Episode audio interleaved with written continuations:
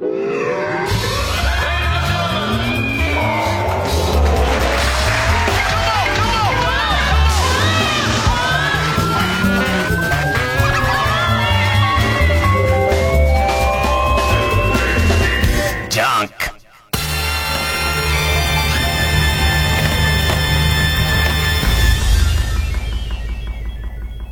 週気づいたこと。神さんが久々に来日して、で、よく言ってるように、えー、1ヶ月、まあ、1ヶ月から2ヶ月、えー、ふるさとの、えー、和歌山で暮らしたら、まあ、1ヶ月か2ヶ月東京来て、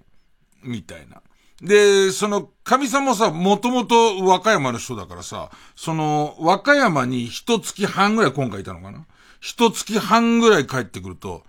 ちょっとこう、和歌山の鉛みたいのが、こう目覚めてたりとか、あと、なんかその、東京にいると忘れちゃってる、その、和歌山力みたいのが覚醒してて、なんかね、みかんを買って帰ってきたの。あの、ポンカン。で、ポンカンめちゃくちゃうまいんだ。で、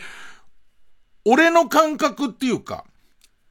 東京にずっといた時の神さんの、えー、っと、感覚だと、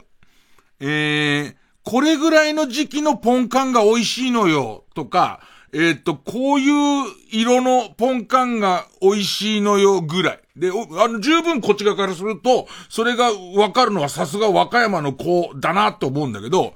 あの、和歌山帰ってるとそこが覚醒してるから、よくさ、道の駅とかにさ、誰々が作りましたみたいな名前書いたんじゃん。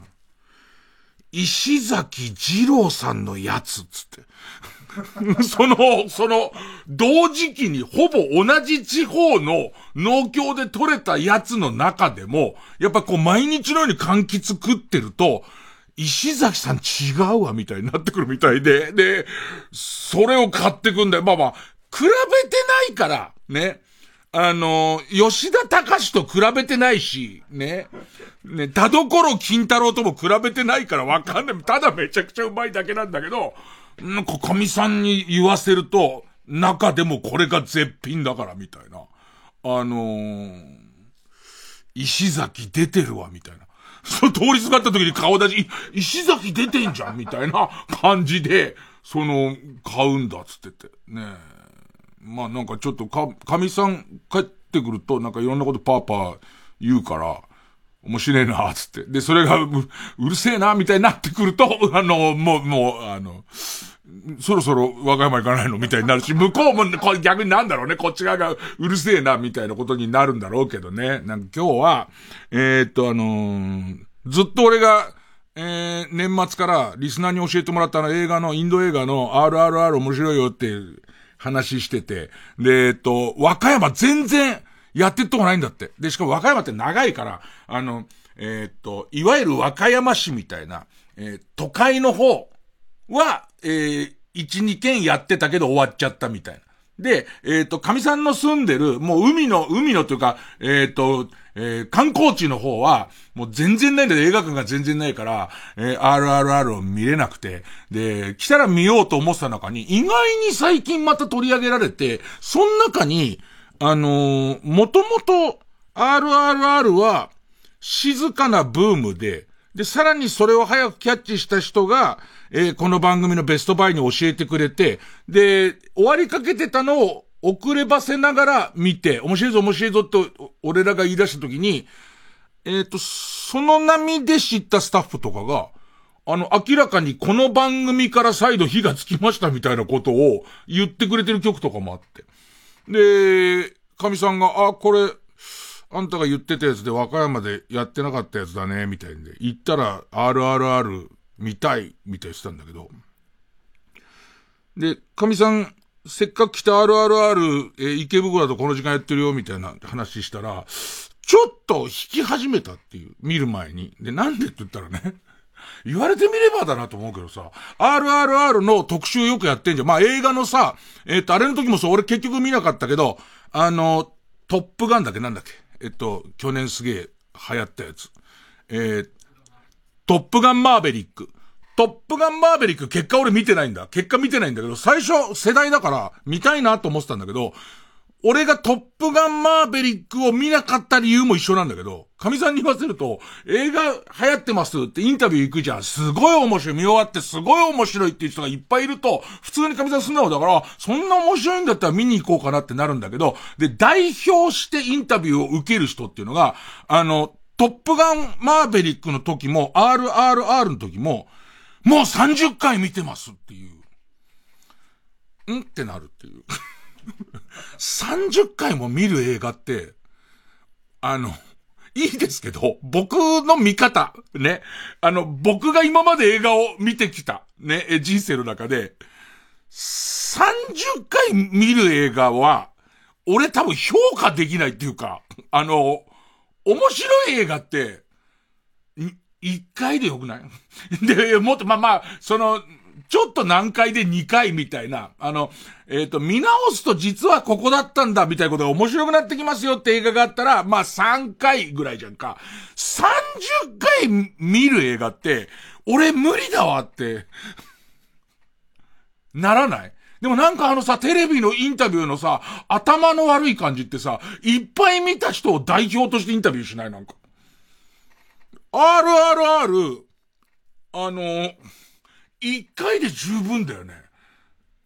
30回行きましたの人は、何をしてるんだろうみたいな、なんかそれがわかんなくて、いや、神さんは見たいは、その、その、普通に紹介されてる時は見たいまで上がったんだけど、なんかこう、次第に最近の特集に、20回見た人、30回見た人が出てくるたびに、これ私には手に負えないぐらい分かりにくい映画なんじゃないかしらみたいになってきて、全然分かりやすいんだけど、そのめちゃめちゃ分かりやすいんだけど、ちょうど家出てくるあたりで、私、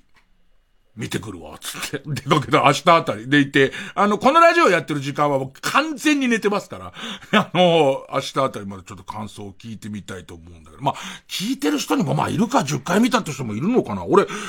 あの、面白かったからつって映画を2回見ることとか、ほとんどないね。で、あの、また見たいと思って買った DVD ですら、おそらくちゃんと最初から最後まで見ることはないね。なんかもう一回見たいシーンがどうしてもあるから、DVD 買ってあのシーンばっかり見てるみたいのは、あの、あるけど、RRR30 回見てる人、え、30回であの映画3、3時間じゃん。90時間ってすごくない？同じ映画を。で、わかりにくいシーンは一個もない。一個もないけど、割とあるのは、そこまでやるか、みたいな、ね、うわ、そうか。あれが振りだからこれが面白いんだ、みたいな単純なことが多いから、なあ。なあじゃねえよ。ということで、えー、月曜ジャンク、伊集院光る深夜のバカ力。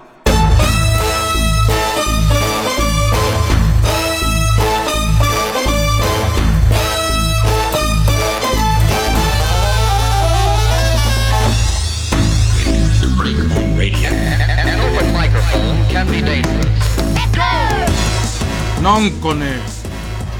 その、ポカポカから始まり、今年入って。もともと月曜はそうだったんだけど、自分は売れてるんじゃないかって勘違いするような、ポカポカ3時間でしょ ?Q 様今日1時間半かな ?2 時間かな出て、で、その後100分で名著、30分出て、ラジオ2時間出て、売れてね俺。あの、他の曜日との気温差がでかすぎて、全然何もやることないとか、もあるから、なんとも言えないんだけど、逆に、ゾッとするのは、本当の売れっ子の人って、あの、これを毎日ずっとやってるようなもんでしょ。平均テレビ2、3本出てる人とかいるじゃん。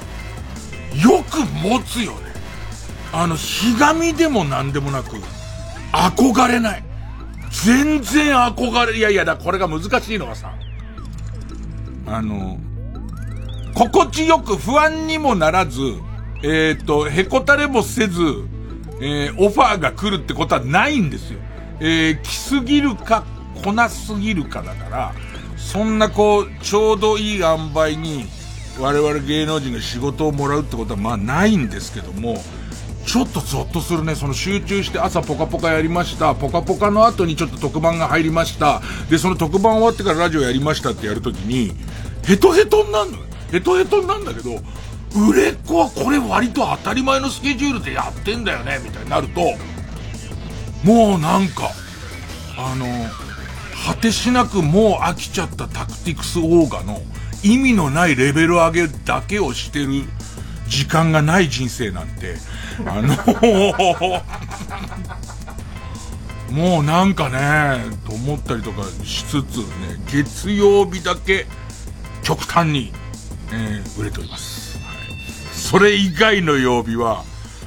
夢だったのかなと思うぐらい。月曜が夢だったのかなと思うぐらい急に暇だったりとか、えー、やることないから OK ストアに行こうみたいな、そういう暮らししてますから。ね。今、王子の駅のそばに OK ストアと、えっ、ー、と、あれなんだ、コメディじゃねえなんだっけな、えっ、ー、と、ホームセンターがくっついた建物ができてる。もう暇すぎてそこ行って歩くとか、なんかそん、その、この差だよね。この温度差で生きております。えー、曲、名取で猿芝居。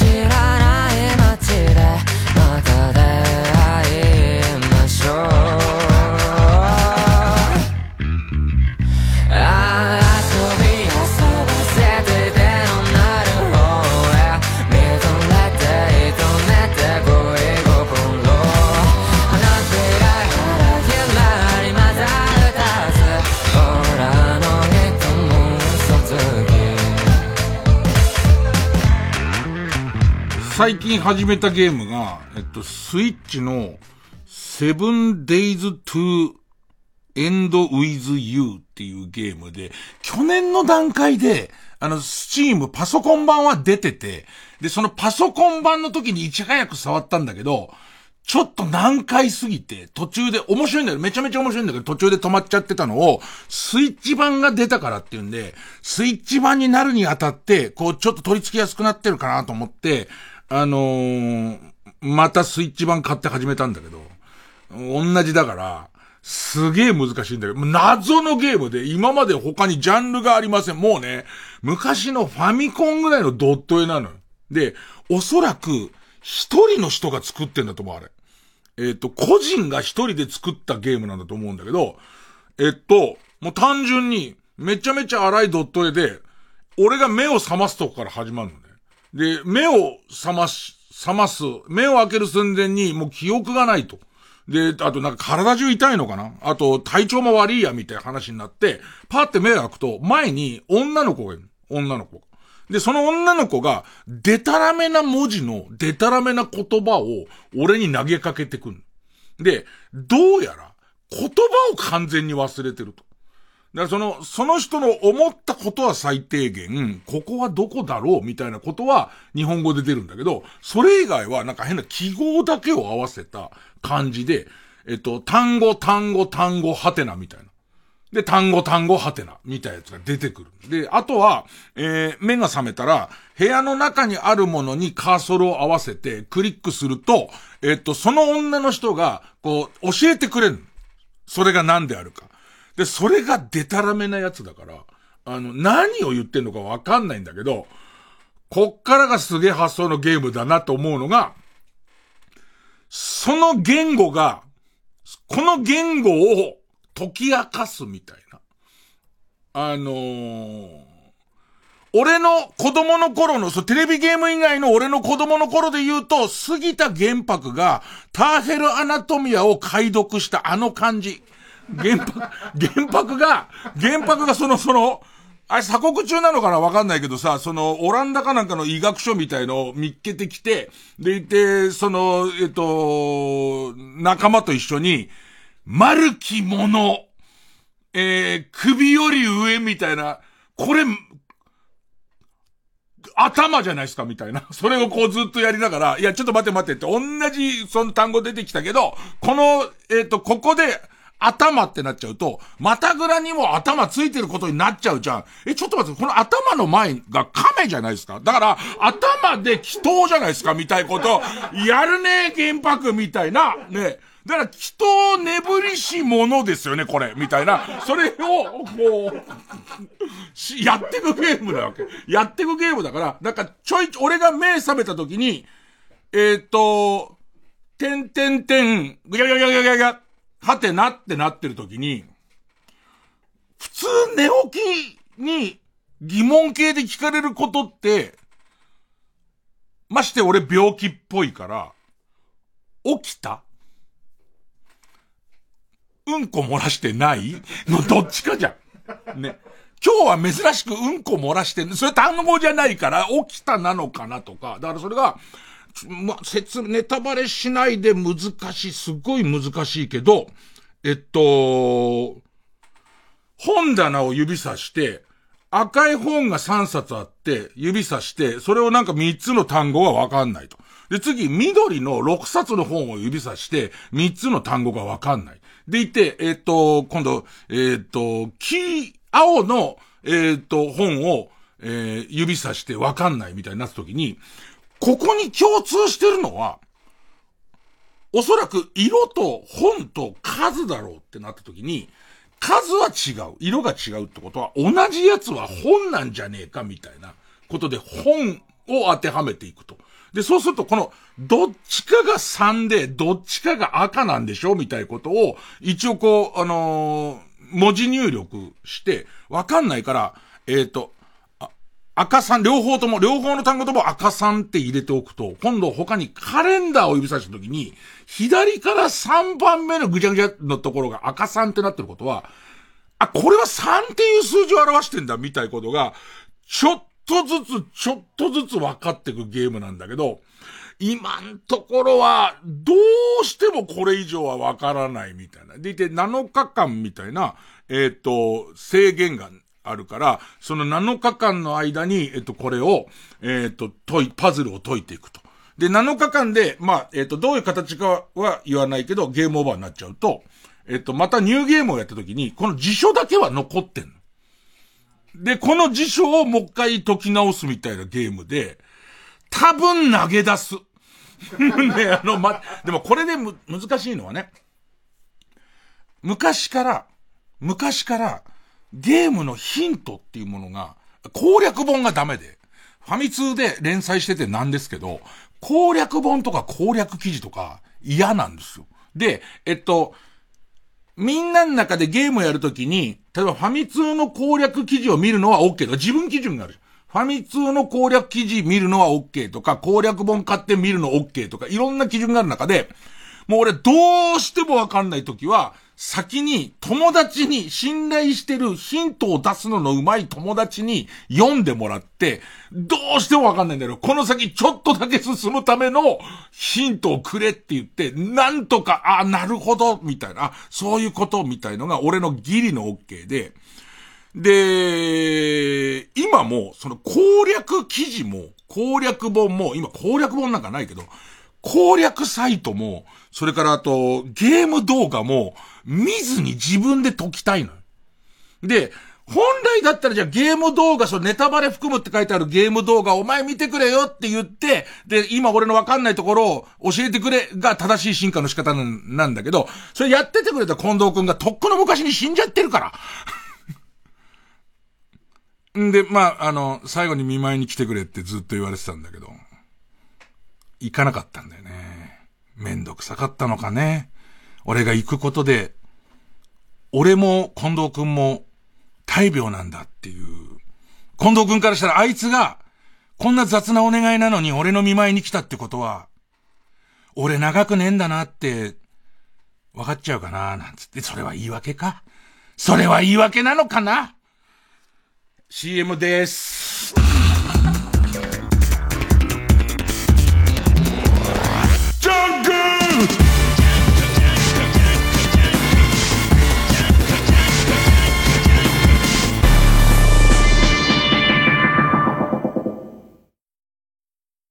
TBS ラジオジャンク。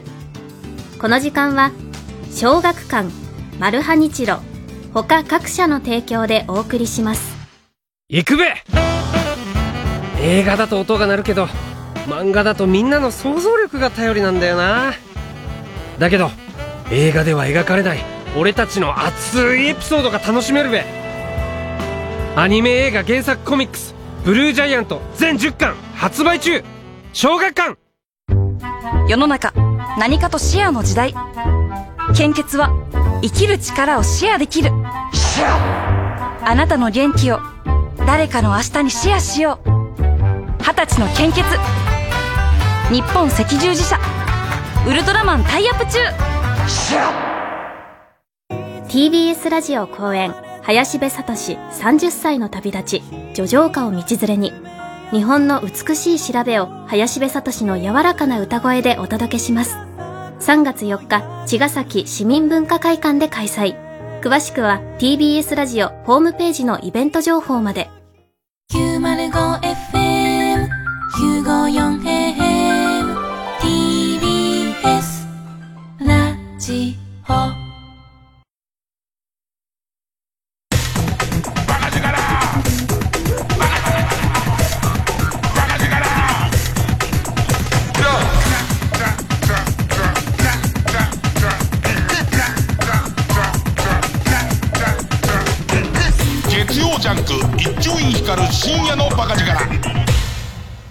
はタレントさんが今ハマってる楽しいゲームの話をお送りしておりますけれども、どこでどうなったのか親友が若くして死んだ話になっちゃいましてすいませんでした。あのー、その、だから、えー、っと、攻略記事も攻略サイトも見たくないんだけど、世の中の常識の温度がどこなのかわかんないの。要するにこのゲームはある程度、えー、攻略サイトみたいものを見る程で作られてるゲームなのか、普通見るっしょ見るから、えー、っと、これぐらいわかるっしょと思って作られてるのか、そうじゃないのかみたいことが、まあ、絶対さ、そのゲームだけで、解けなきゃダメだよね。だけど、あの、前も愚痴ったけども、ちょっとゲームのその経路は違うけども、えー、っと、ドラクエウォークは絶対ドラクエウォークだけでは、あの、解くことができないんですよ。あの、えー、無理なんですよ。だこれはどれぐらいまで、その、そのあたりを頼りにしていいかわかんないんだけど、なんかね、通じる文章が出来上がった時っていうのかなえー、の、すごい嬉しい感じと、これは間違いないだろうっていう、えっ、ー、と、ずっとこう前の方にこれだけはもう確定だねっていう、多分毒入り、毒って言葉なんだな、みたいな確定だなってつけてたやつが、えっ、ー、と、後でじゃあこれって言って、えっと、タンスの中のもの指さしたときに、毒入りセーターってなった時の、これ毒じゃねえんだっていう、え、他の何個ぐらいはすげえあって、セーターで着て死ぬやつないじゃん。ね、だから、毒入りセーターじゃないんだってなった時の、今までこう積み重ねてきて、信じてた言葉みたいのが、こう崩れる瞬間。だから、ターヘルアナトミーの時も、原白と、えっと、な、もしてな、両卓、前、前の両卓。どう急に教養のある感じ出すの？ねが、こう、こう一緒にこうやってる時に、間違いなくこれっすよってなってたのに、えー、ってなってくると、脇腹にビーフシチューをかけろってことになるけど、みたいな。人がかけんですよ。だこういう感じが来たら、あの、玄白さん脇腹にビーフシチューかけてやりましょうよ、みたいなことって怒ってたと思うんだよね。だから、なんかその、このゲームの発想の凄さと、その解く時の快感と何か自分の中で、え、俺は本当にずっと言語を正しく使っているのか？みたいな感じとか、おそらく今自分で20%も解けてないと思うんで、この後起こるであろう、こう、どんでん返しとか、あと、この後起こるであろう、投げちゃう感じとか、だからなんかあの、ヒント出すの上手い人、ヒント出すの上手い友達作んなきゃなと思いながらね、一応今やってるのが、セブンデイズ・トゥエンド、ウィズ、ユーで、多分、画面写真だけ見たらすげえつまんなそうです。もうだって本当にガビガビのドット絵だから、だからやると、あ、やったことないゲームって感じはなります。月曜ジャンク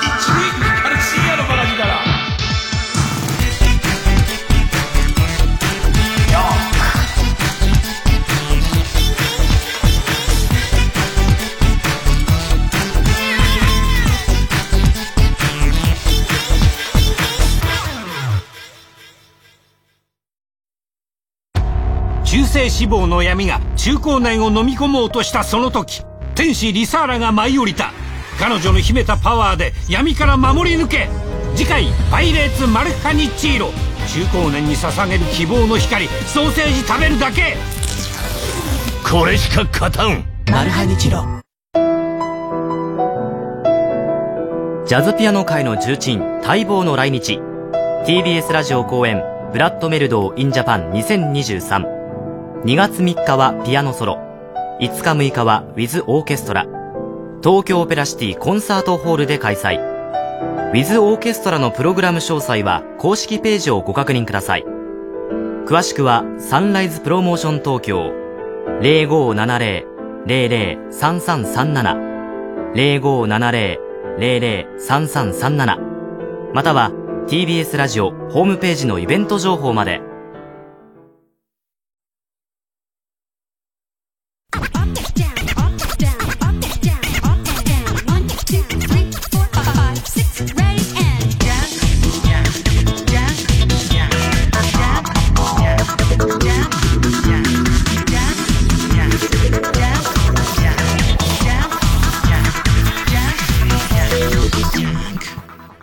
なんかさ、その、カリスマっていうのはさ、こう一つ夢を叶えてもさ、それで満足しないで新たな夢を掲げてさ、で、しかもその夢をさ、次々とすごいスピードでクリアしていくみたいな。あの、井上直也とかそうじゃない？その、ここでチャンピオンになるで、階級、この階級は全、全部のベルト集める。で、じゃあ次はこの階級ね、みたいな。そういうもんなんですよ。だから僕も、ルンバを買いました。カリスマなんだよ、こっちは。あの、先週急にルンバ欲しいって言い出して、もう買ってやりましたよ、ルンバ。ねで、えっと、迷うわけすげえ迷うんだけど、なんかわかんないけどさ、これね、ぶっちゃけた話、こう、タレントってやっぱレギュラー番組増えると嬉しいんですよ。で、ポカポカがレギュラー番組になったってことは、えっ、と、そのポカポカの、そのギャラ分、ね、ギャラ分の給料が毎月増えるってことじゃないですか。ね。で、そうすると、あのー、えっ、と、その分なんか使わなきゃさ、っていう。貯める、貯めちゃダメだよね、みたいな自分とか出てくるわけですよ。でもまあ一年のトータルで考えると、帯のラジオがなくなってる分全然マイナーなんですけど、あの、言うんじゃねえよ、そういうこと。カリスマはそういうこと言うんじゃねえ。前だけ向けよね。で、えー、貧乏ちゃまくんみたいな服着ろよ、お前。で、えー、っと、ルンバ結局買ったのよ。で、すごい迷ったんだけど、それも、ルンバの中でもいろいろ調べていくとあるわけ。その、安いルンバとか、あと、よく最近の電化製品であるのは、その、通販専用の、その型式を作って、あれ、どういうことなのかな？その、ルンバもそうだし、あとダイソンもそうなんだけど、あの、微妙にこの、その通販だけとか、えっ、と、その家電量販だけモデルみたいに作るよね。あれ、おそらく、向こうが新製品値引きしたんだから、うちもしろよみたいなことをさせないように、あ、あれはちょっと別のグレードなんですよみたいなのいっぱい出してんだと思うんだけど、調べると、ルンバも、あのー、いろんなパターンあんなとか、で、さらには、あ、こういうのあんだと思ったのは、あの、アイロボット社公式の、えっ、ー、と、サブスクのルンバみたいな。レンタルで、あの、借りて試してみて、あれいい考えだなと思って、で、その、しばらく使って、あ、うちにルンバ必要だなと思ったら買い取るみたいなやり方ができるやつとか。ただこっちはカリスマだから。そんなこう、わかんないと試してみてみたいな。そんなのじゃない。そんなんじゃないですか。いきなり一番高いの買って、ダメだったらもう窓からぶん投げて粉々にしてやって、それを隣の家のルンバが吸やいいんですよ、もうそれ。ね？で、で、隣の家のルンバが新たな力を得れ、得ればいいんです。そういうね。ええー、まあまあ正直、ちょっとこう、じゃ一番高機能なの買、買ってやろうっていう、買って、こ多分これがね、俺はこれがラジオの基本だと思ってるんですよ。ルンバは欲しいんです。欲しいけどビビってんです。で、いて、一番高いのが欲しいんです。でも最悪一番高いの買って後悔した時にラジオもあってくれるし、ね。買ってやろうじゃねえか、つって。したまたさ、それがさ、家電量販、もうさ、買おうと思った時に、今だと思って、その家電量販店のアプリみたいのでさ、もうルンバつって押したらさ、なんか、クレジットカードの、その暗証番号入れてくださいみたいなこと言われて、全然それ覚えてなくて、買えないみたいな。そんなの繰り返しながら、まあ最終的にルンバ買ったんだけど、買ったんだけど、先週言ったさ、ルン、ルンバを擬人化してさ、けなげだとか言うのなしじゃんって思ったんだけど、ルンバまず、えっと、充電しますと、充電して、で、えっと、今度、その次にやるのが、アプリをダウンロードして、そのアプリと Wi-Fi とルンバを、えっと、連動させるみたいな。だから、俺の iPhone とルンバとルンバが、うちの Wi-Fi を介して、えっ、と、一緒になりますみたいなことやるんだけど、そのアプリの設定の最初に、ルンバに名前を付けてくださいって言ってんのね。いいって、ルンバはルンバでって思うんだけど、あの、名前付けてくださいって言うの。で、その時に、本当に思ったこと、そのまま思ったことね。その神さん、あの、神さんの名前を、要するに、俺の部屋のリビングはずっと神さんが常駐してた時には、神さんがどうやら毎朝掃除機をかけたりとか、毎朝なんかちょっとこう、えー、クイックルワイパーみたいなので拭いたりしてたから、俺から出てくるような粉や、俺から出てくるような液が、あの、蓄積されずに、ね、俺汁、俺汁や俺子が、ね、えっ、と、蓄積されずにいたものを、俺がその頻度が減ってるから、あ、なんかこう吐くといっぱい粉があるとか、えっ、と、斜めに見ると、俺汁の後すげえあるみたいなことになり、で、俺油の、えー、っと、後があるってことになり、それの代わりをルンバにやってもらわなきゃと思ったから、神さんの名前最初付けようと思ったんだけど、それはあまりだろうって感じしない。あと、いろんな団体からも怒られそうな気がしない。その、えっと、配偶者を女性は、そう、お掃除ロボットにその女性の名前を付けるのか、別に誰にも交換しないんだけど、でもちょっと良くないことな感じするじゃん。だから、オリジナルの名前付けなきゃダメだなと思うんだけど、なんかこいつをめ、めでるの違うっていうのも思い出したから、ラジオで言ったじゃんって、こいつが愛らしいとか愛くるしいとか、そういうのは違うと思ったから、名前をゴミ食いっていう名前にしました。ゴミ食いが。でいて、その、ゴミ食いのスイッチを、その連動終わって充電終わったらスイッチ入れると、今度そのゴミ食いになんかその、えっ、ー、と、部屋の、えー、マップを学習しながらゴミを食うみたいなやつをやらせなきゃいけないの。で、最初ウィーンって出てきてさ、こうやってそのいろんなことやりならさ、あの、俺のうんことか避けてさ、で、えっと、あの、あの、なんとなく部屋の形をやってったりとかこうするわけ。でいて、あ、頭いいもんだな、みたいな。でいて、こんな感じになりましたよって、30分くらい動かすと、こんな感じになりましたよって、あ、これ俺の家のリビングの感じじゃん、みたいな。で、えっと、ここから先は行けませんでした、みたいなことが出てくるんだけど。あ、ちょっと面白く何度もやってるうちに、こう、いろいろそのマップも正確になってきます、みたいなことを言うから、出かけるときにまた、この、えっ、ー、と、ゴミ食いを、ね、うちのゴミ食いを、えっ、ー、と、動かし、動かしていって、こうやって留守の間にあのゴミ食い、で、ちょっと芽生えたのよ。あの、留守の間にあのゴミ食いが掃除してくれてるんだなって、しかもその、ぶつかっちゃ切り返して、あ、ここはぶつかるんだ、みたいなことを記憶してる、みたいなね。記憶して、えっ、ー、と、今ずっと俺が帰ってきたらピカピカになるようになってんだな、みたいなことに、ちょっと、こう、ほだされそうなんだけど、その直後にさ、えっ、ー、と、えー、アプリに、アプリに、えっ、と、ゴミ食いからメール、入ってて、え、っと、身動きが取れなくなったから、えー、障害物をどかしてくれっていうのね。うるせえよっていう。うるせえよ、バカ野郎。じゃあ俺帰んのか。一回タクシー乗って帰って、お前の前の障害物をどかすのか、みたいな感じで、今やっと動かし出したんだけど、で、今日は今日で、ポカポカから、ポカポカに、えー、っと、行ってる間に、で、これを、ゴミ食いを最初に動かした時に、ちょっとこう、ゴミ食いがいけなかった、えっ、と、足拭きマット、足拭きマットもちゃんと感知して登るんだけど、なんかその、俺のは滑っちゃう足拭きマットだったから、足拭きマットの、のし、性質が悪かったせいで、ゴミ食いは乗り越えられなくて、こっから先は僕は行けない場所ですってか、もう部屋はないですってしてたりとか、えっ、と、洗濯物が置いてあったり、えー、椅子が置いてあってるところでうまくゴミ食いが進めないとこあったから、それを直した上で、また、えっ、と、出かけ、ちゃんと台所の方行けようと思ってたのに、まさかの結構な段差がある廊下に出て、廊下を勝手に掃除して、でいて、マップに、台所相変わらず行けてないんだけど、あのー、ここに新しいスペースを発見しました、つって、ゴミ食い頼んでない。俺は無理だと思ってた。えっ、ー、と、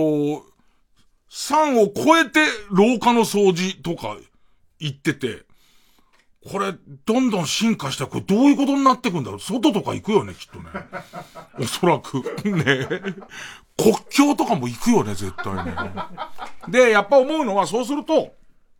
ルンバも、ここまで来たかとも思う。昔に比べると、なんかその、ルンバで昔よくあるあるだったっていうのは、まあ、ルンバに限らずか、ああいう自動の掃除機でよくあるあるだったのは、その、うんこを、うんこの上乗っかっちゃって、うんこを塗布しちゃうっていう。で、その、ずーっと引きずっちゃって、猫とか犬とか俺のうんこをどんどん塗布しちゃうっていう。で、あれ？っていう。白黄色のフローリングだったのに一面茶色だな、みたいな、そういうのがあったらしいんだけど、でも全国のルンバからの情報をちゃんとえ、よくあんじゃん、ああいうのでさ。もちろん協力しないは協力しないでいいし、あの、改良に協力しますよ、みたいなタグやっとくと、全国のルンバがうんこを踏んだケースをあいつらも学習して、これはうんこで、これはかりんとうっていう、あのやつを全部わかるようになってると。俺ですら3回に2回間違える、うんことかりんとうもちゃんとわかるようになってて、かりんとうだったら、えっ、ー、と別に行ってもいいけど、うんこは行かないみたいのをずっとやっていくと。で、これだけでも、相当初期のルンバより、えっ、ー、と、進化してるじゃん。で、こうなってくると階段とか、足の踏み場もないところじゃん。で、一つは、俺は、先週ちょっと触れた高足ガニ的な、あの、本当にメカニカルな足がいっぱいついてて、あれを収納したり、こう、出したりしながら、階段一個降りて、こうやってやってったりとかか、あとは思ったのは、でかいルンバから、ち、でかいルンバ一気じゃなくて、ちっちゃいルンバが無数っていう。あの、南国の浜辺で寝てたら、ちっちゃいヤドカリが体中にたかる感じの、もう、そのルンバの箱の中から、時間になるとパカッと開いてちっちゃいルンバがすげえ出てくるのもなんかもう黒い汁みたいなルンバがいっぱい出てきて、で、それがありとあらゆるやつ。だから階段とかも特攻する感じでバラバラバラバラつってうまく落ちたやつだけが少し吸うっていう。少し吸って最終的に戻ってきてっていう。でいて、ある時間になったら箱から強力な磁力が発生して、ちっちゃいルンバがビチビチビチビチつって戻ってきて、で、なるみたいな。おそらくなんかその今のアイロボット社の方面のルンバは、限界でしょ多分あの、今だから、やっぱり、結論として出たのは、ルンバが通りやすいように物を置く習慣をやめるみたいな、物を床に置く習慣をやめるを超えることはちょっとできない。俺が思ってた以上にルンバは働くけど、えー、今こうしてる間にもルンバは動いているけれども、やっぱりこう、次のルンバ、だ、ここ大事なのはさ、わ、あの、いわゆる、こう、ネット記事とかだからさ、本当のことはよく知らないし、よく言われてる噂としてはさ、ルンバはもともと地雷を除去するメカニカルなところを、その地雷がいっぱい埋まってる地帯で上手に地雷を除去する装置の延長線上でできてるみたいな。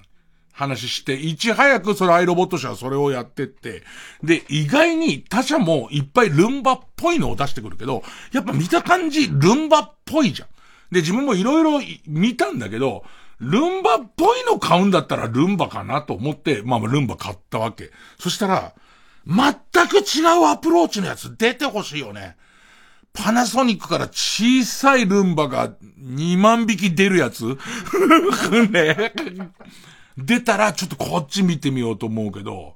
この先、どこからどう、もう全く発想の転換のやつ。俺思ったの。食洗機あるじゃん。食洗機も、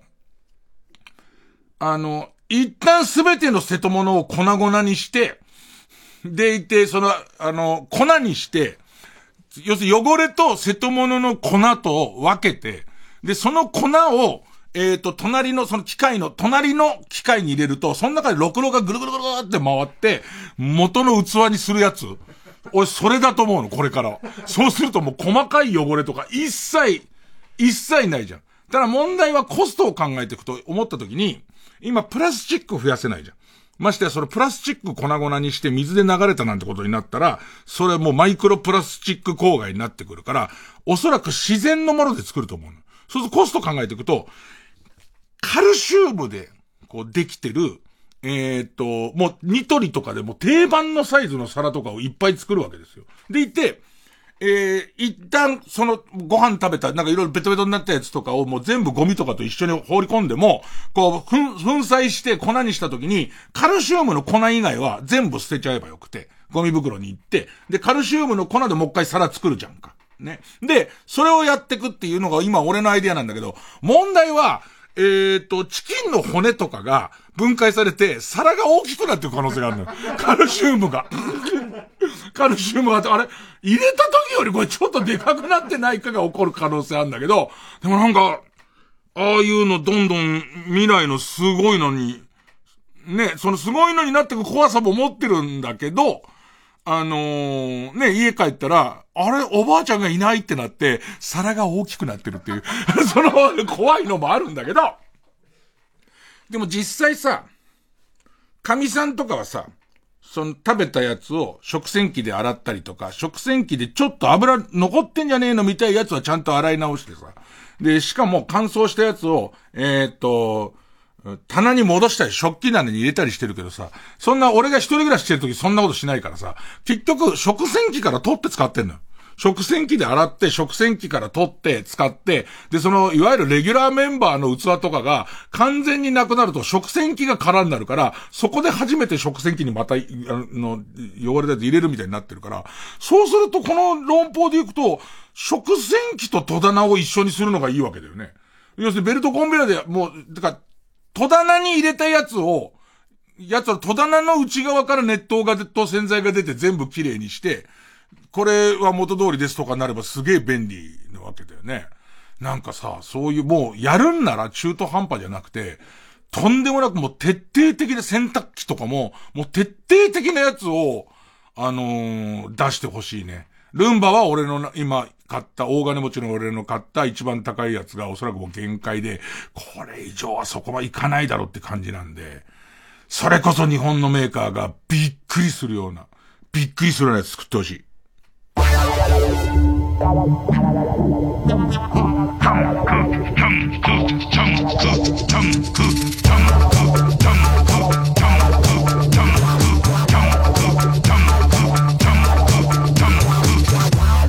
ここで蒼井翔太の「Key to My Heart」をお聴きください。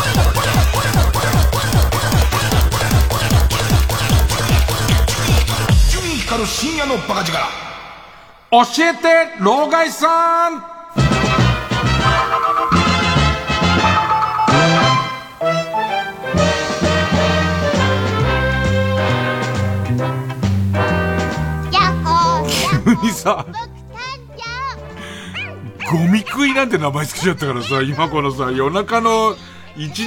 46分にさ、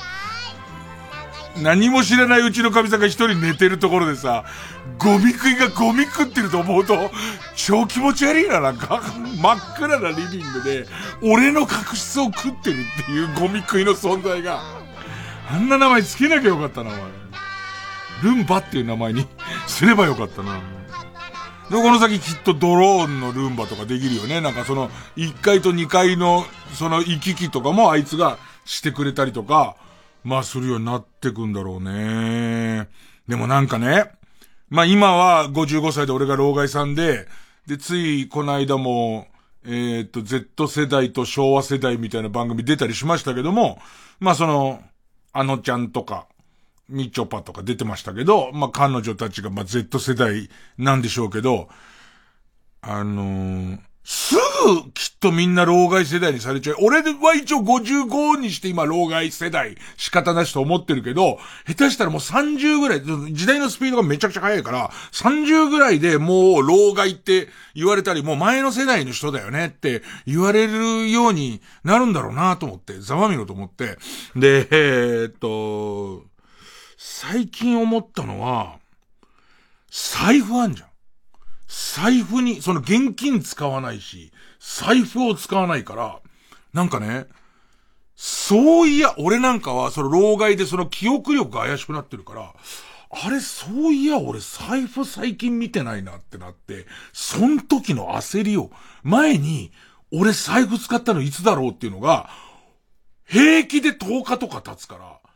10日前にどのカバン持ってたとか、どの服着てたかわかんないから、それを探し出すまでにさすがにまだなくしてないんだけど、相当焦るわけ。その逆に、スマホは10分と開けずに触るから、例えば自分の手元にスマホなくなったら、あれスマホないどうしたんだろう？ああ、あのコンビニのってなるじゃん。だからなんかこう、財布見つからない、財布なくした時に、昔だったら、まあまあ、10分あればなくしてることに気づいたけど、今ちょっとやべえな、みたいな最近、思うな。あとは、DVD とかを、ディスクを、まず見ないね。あの、よっぽど DVD しか出てなくて、で、配信を一切やってなくて、それを仕事で使うから、どうしても確認しないと見たい時には、まあ、えっと、仕方なくネットで探して、ここの伝えにはどうやらあるらしいみたいな探しますけど、まあ、その DVD ないんなら配信あるやつの中から見りゃいいかみたいになるから、DVD の見なさが、相当、もうブルーレイもそうだけど、ディスク媒体を全く見なくなったね。だから DVD も発売だから、玉結びとかさ、DVD 出るじゃん、イベントのやつ。あれちょうどいいのは、あの時間帯はまだ DVD 世代が、えっ、ー、と、配信でこれ見てくださいっていうよりはいっぱいいるから、それ DVD だろうけど、もう最新の人たち、DVD 本当に見ない人たちが支持してるようなアーティストとかはもうなくなっちゃうよね。そう、そんな中で、ね。ここからなんか、そのまた、えっ、ー、と、ろくでもない玉結びの後釜に関する予想みたいの行かなくていい？行かなくていい俺2パターン思ったんだけど、健全に行った場合は、富山さんが全曜日をやって、えっ、ー、と、今のメンバーで富山さんとも続けたいっていう人が残るみたいなパターン。ね。で、あ、やべえなと思うのは、本当に全然知らないような新人を帯で持たせて、徹底的に予算を削ろうってなってくるパターン。ね。で、こっち行かなくて大丈夫。もうちょっと細かくて、こっちは行かない方の、行かない方の道ね。さあ、じゃあ、えー、行きましょうかね。Z 世代の皆さんから老害さんの若い頃はどうしてたのという質問をもらう、えー、コーナーです。えー、っと、ペンネーム、えー、シグ。ねえ、老害。老害が若い頃って電話番号の桁数が少なかったんでしょ？一桁の頃とか、板電とかやばくなかった？一桁の頃はねえ国内に10台なの電話。最初で発明された時に最初10台だから、1から0までしかないみたいな。えー、板電とかやばくなかった？公衆便所にエロ女の電話番号として簡単に書かれちゃうじゃん。いやだからさ、公衆便所にエロ女の電話番号が書かれてる文化の奴らはもう老害に足突っ込んでる人だから、ね最初多分、最初よく言うのは、117だか、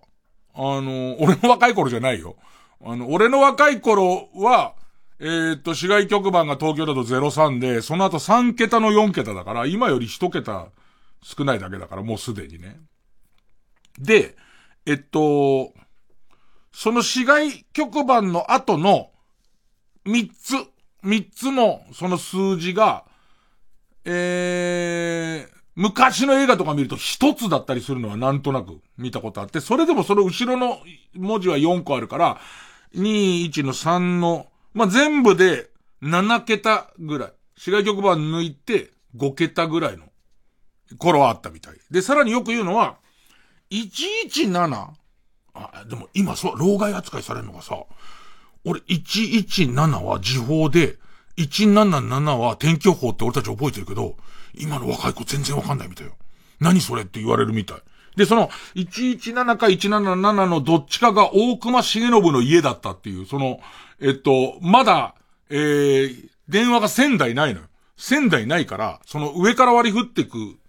と、そういうこう有名な人、その頃で超偉かったり、超お金持ちの家の電話だったみたいのは聞いたことあるけど、自分らの若若い頃は今より一桁少なくて、で、それが、えー、っと、今まで使ってたやつが、うち893だったやつが3893になるみたいな、そういう感じで、あれもなくなったね、いつの間にか。だから、えっと、古いお店、古い中華料理屋とかが、電話番号をテントに書いてるやつが一桁少ないっていうのは、結構平成の間は、あ、おい、まだこれ書いてねえんだっていうのは、よく見かけたけど、さすがにもうないね。それが最近、完全に死滅したっていう感じかな。ちょっと一回 CM 行きます。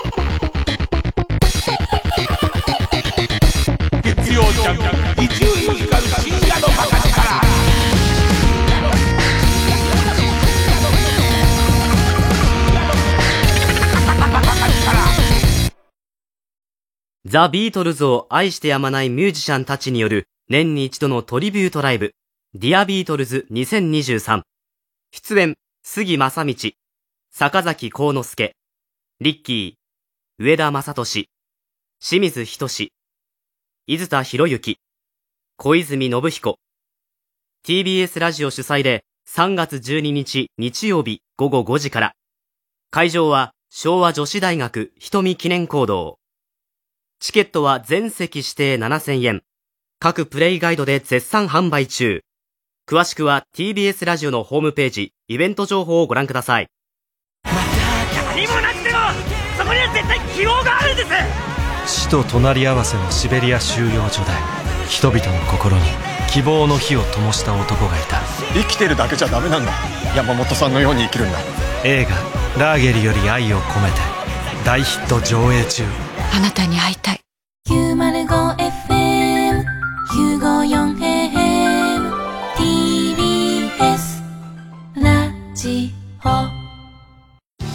TBS ラジオジャンクこの時間は小学館マルハニチロ他各社の提供でお送りしました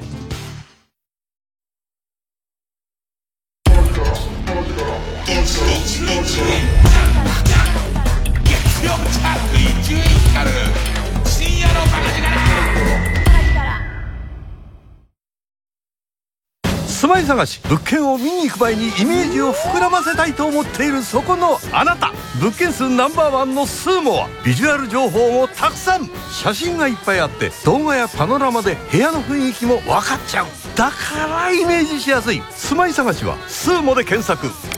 リクルート TBS アナウンサーの日々真央子です。地球温暖化や気候変動を抑えるためには社会全体が協力して脱炭素を実現していかなければなりません。TBS では2023年度に放送センターなど主な施設のカーボンニュートラルを達成します。さらに水素で動く世界初の中継車地球を笑顔にする車を導入するなど CO2 排出の削減に取り組んでいきます。また SDGs キャンペーン地球を笑顔にするウィークなどを通じて貧困や教育、ジェンダーといった様々な社会課題について発信するとともに、その解決を若者たちとタッグを組んで目指すコミュニティ、地球を笑顔にするアクションも動き出しています。SDGs は誰一人取り残さず、安心して暮らせる地球にするための目標です。私たちと一緒に小さな一歩から始めてみませんか？詳しくは TBS サステナビリティで検索してください。TBS ラジオ公演ウィントン・マルサリス・セプテット・イン・ジャパン20233 3月23日24日は新宿文化センター大ホール。25日はサントリーホールで開催。チケット好評販売中。詳しくは TBS ラジオホームページのイベント情報まで。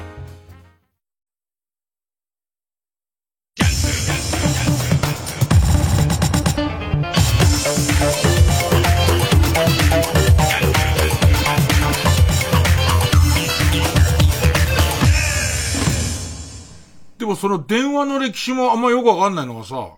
それこそ昔の映画とかに出てくる電話交換手の人みたいになるじゃん。なんか、えっ、ー、と、もうダイヤルとかなくて、いきなりこう、その筒みたいなやつに、すいませんけど、誰々さんお願いしますみたいな。じゃああれは、エロいお姉さんに電話かけたいときは、あそこで、すいません、エロいお姉さんに繋げてくださいって言うと、繋げてくれたのかなね。で、その後に、その多分番号みたいのが出てきて、で、これも定かじゃないけど、まあ、えー、1967年生まれの僕がちっちゃい時は、えー、電話機ってものは、全部、えー、今の NTT、昔の電電公社、役所から借りてて、あの、他の黒以外の電、電話機ってないんだよね。で、その後、なんかこう、ちょっとずつこう、電話機を付け替えていいようになってきたような気がする。なんか真っ黒な電話機に、真っ黒なのが嫌だったからなのかね。よくお母さんが電話に服着せてたよね、なんか。電話にかける服みたいの作って、縫ってつけてたりしたね。さあ、じゃあちょっと、えー、教えてるお母さんもう一個いきます。えー、ペンネーム原始男性は月であった。ねえ老害、老害が若かった頃はテレビの録画とかできなかったでしょ？えー、クラスに一組はいたピンクレディの振り付け完コピ女子はどうやって振り付けを覚えていたんだ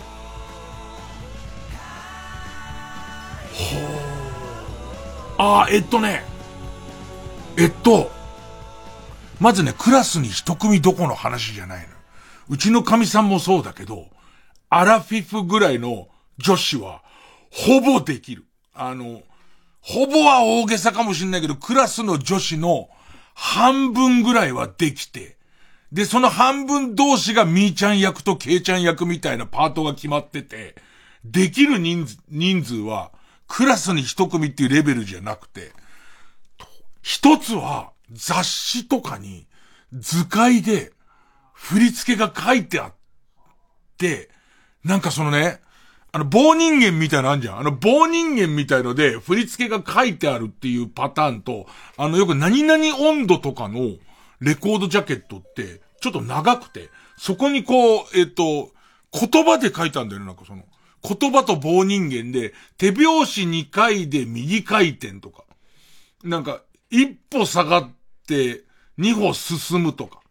え相手の両目をつくとか。ね、返す刀でズバーとか書いてあるわけ。なんかそれを なんかその順番で書いてあって、ピンクレディーぐらいは、今度写真入りのピンクレディーの新曲の踊りみたいな図解がつき、さらには雑誌の付録で、パラパラ漫画みたいな、あの連続写真で、あのピンクレディーの振り付けがついてるみたいのが、俺あった気がする。俺、王選手の一本足打法の、あの、パラパラ写真持ってた。あの、売ってんの。行くと、えー、っと、そこそこの値段で、で、結局王選手の振り付け、振り付けじゃない、その一本足打法真似したくても、見ようとテレビの野球の時間しか見れないじゃん。だからあれを見ながら、こうやって足上げんだって、懐かしい、やってたね。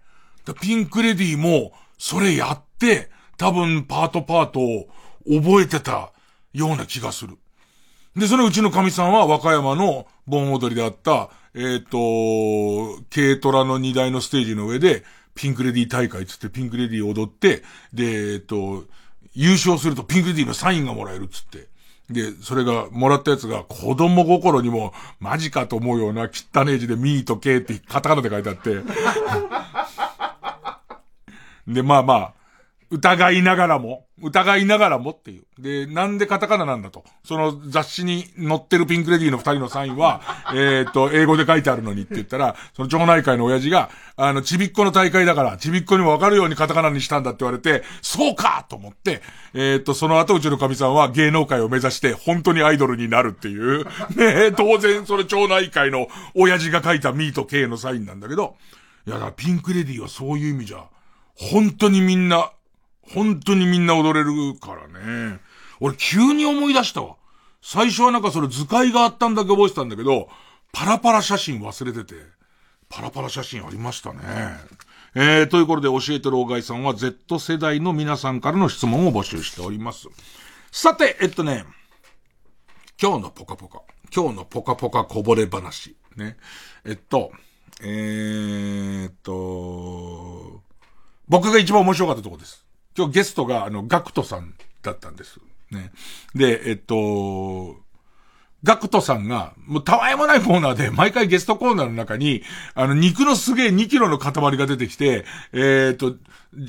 定した300グラム、300グラムの大きさにこうステーキを切れると、えー、っと、前後 10g 誤差までもらえるっていうコーナーがある。そのお肉を切るチャレンジっていうのがあって、で、これが全然みんなうまくいかないんですよ。もう、全然違って300つってんのに、150ぐらいで。俺お肉屋さんでバイトしてたから、俺にやらせろって結構思ってんですけど、ね、みんな失敗するの。始まって2週間で10人チャレンジして、誰一人うまくいかないのね。で、それを、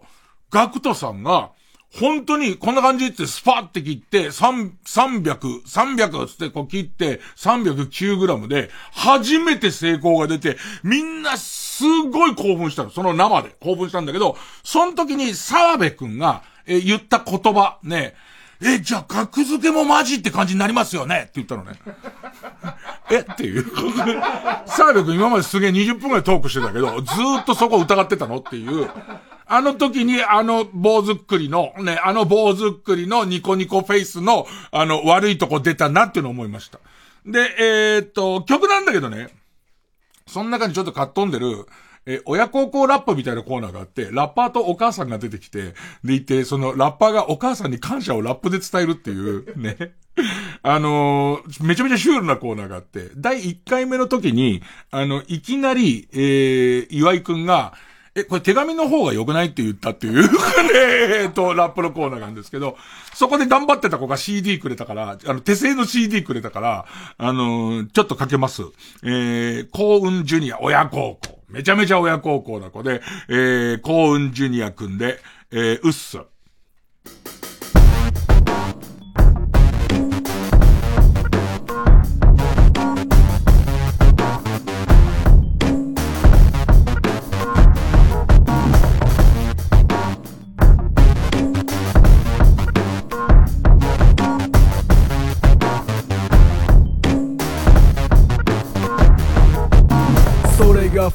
のか忘れたけどさ暖房よりホットなソング聴きたい。片身のブラックシューズ忘れたけどさ暖房っぽいってのは避けたい。来たぞ来たぞと国を売り払い。これでいいいやもっと高いかも。いやよいやよもう好きのうちって言い出したやつ出てこい。レル好きだよ昔から What the fuck マジマジックペンのやつ。そうそう。匂いフェチに置いてしかわからんのか野良のジェダソムリエテコッタ土の味がわかる。小一と他人はけよい。ぶつかり生まれ変わってるなんて都合のいいフィクション。ジェットロックこれマジ考えてらんねえロックでもネタだの卵のブルース。に首振るやつらに目合わしうす。ラットクラップの中クラッとクラッような KJ and people ロックでもネタだの卵のブルースがうかし見せつけるけだかきルースフラットクラップの中クラッとクラッチャーような KJ and people フロム川口でも盛岡薄ダムあんまり鮮明に覚えてない楽器の黒フローで溺れてずっと金通知でも Never mind フローサビン溺れてないだってマミ心配かけてごめんね一切慣れてない止まることとかこうざっと数えて惚れて四五年目音の屋根打たれのたれ死ぬ本性そこで生まれたこのジェダこれ想像上天のだチルのてちゃういるラッパー数いるラッパーでそれってどう？知らねえよおめえ勝手やってろ。つうか首すわねずっと赤ん分時からのシャッフルついにショート。変なでしょうやろ歯の引け止めどの。敵とやってフラフラ森にこそ。その幸運。ジュニア君からさ、番組終わりでさ、本当に自分で焼いてきたその CD、アルバムのやつもらってきて、で、ディレクターの金子に、なんか中でちょっといい、金子のセンスでかけられるやつ、かけるやつ決めてって言って、このウッスって曲にしたんだけど、あの、それ以外は放送できない歌詞がすごい多かったみたいだよ。親孝行なのに。だから、あの、P を多少入れさせてもらいましたけど、えー、で、これ CM。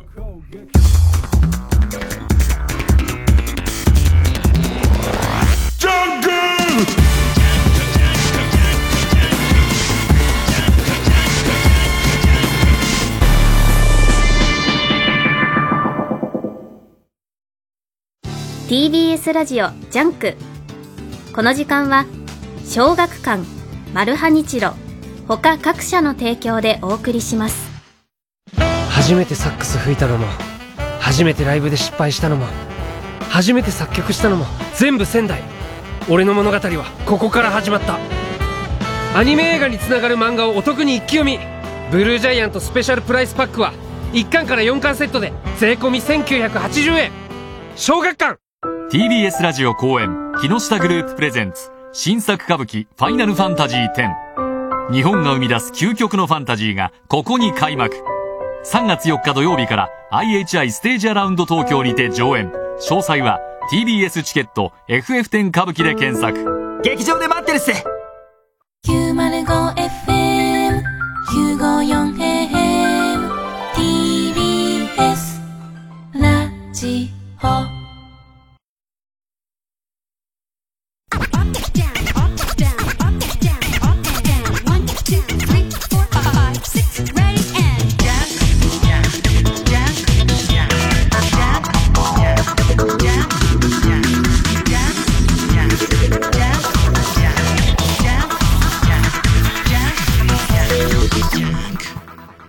新勝ち抜きカルタ合戦会。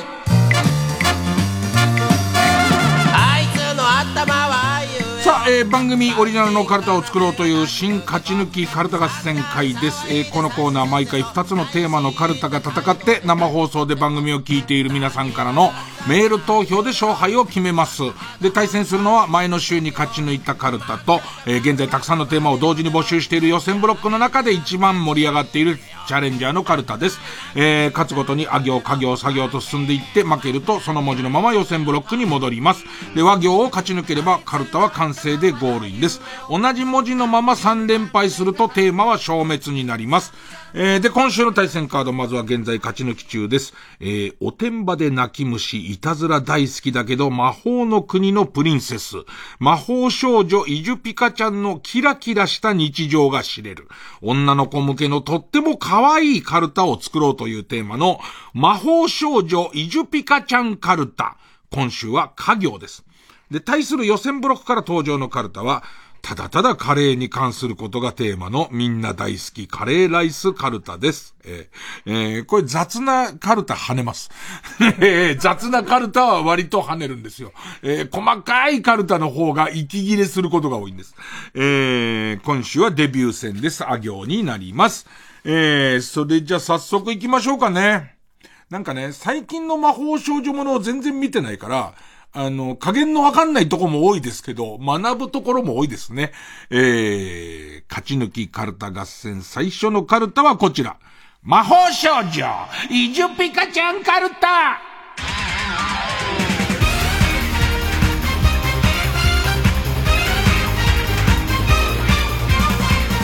えー、家業です。ペンネームかき上げ団団員。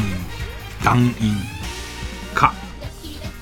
カジサックの動画に魔法で作った300個のアカウントで低評価をつけるイジュピカちゃん。あの、魔法でアカウントを作ってるところ以外は、ものすごい陰湿です。その、魔法で一発、一発で300個作れちゃうから、何かこう、そこまでネチネチやってる感じしませんけどね。えーえー、ペンネーム BJ サトルか。カップヌードルの残り汁にご飯をぶち込んで作ったおじや風を囲んで魔法力を回復するイジュピカちゃん。あのー、な、MP。ね。RPG でと MP がゼロになっちゃうと、回復するのらっつって、ね、ぐるぐるぐるぐるぐるっつって、もう油の浮いちゃってる。あの、油の浮いちゃってる昨日のだよね、それっていうカップラーメンの中に。で、あの、ジャーで保温してる飯をぶっ込んで、ぐるぐるぐるぐるってガツガツガツガツガツっつって、MP が充満したのだみたいなね。ペンネーム暴れん坊地蔵。カナブンの大群に乗って移動するイジュピカちゃん。黒煙みたいなやつ。だからイジュピカちゃんがと、普通はさ、テルルルルルンって飛んだりとかするじゃんか。そういうんじゃないから。うーんっていう、あの、羽音の、小さい低い羽音のすごい数のやつの、うーんっていうところで。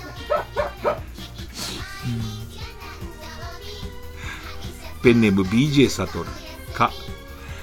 かわいいかわいいって、ボル塾のアンリに言っている女がいたから、良かれと思って、アンリクリソツの顔に魔法で変えてあげたら、めっちゃキレられたピカの巻。ペンネーム枯れゆく花の姫。か、快活クラブの入り口付近にゴザを引き、Wi-Fi 電波を拾いながら3時間過ごせるイジュピカちゃん。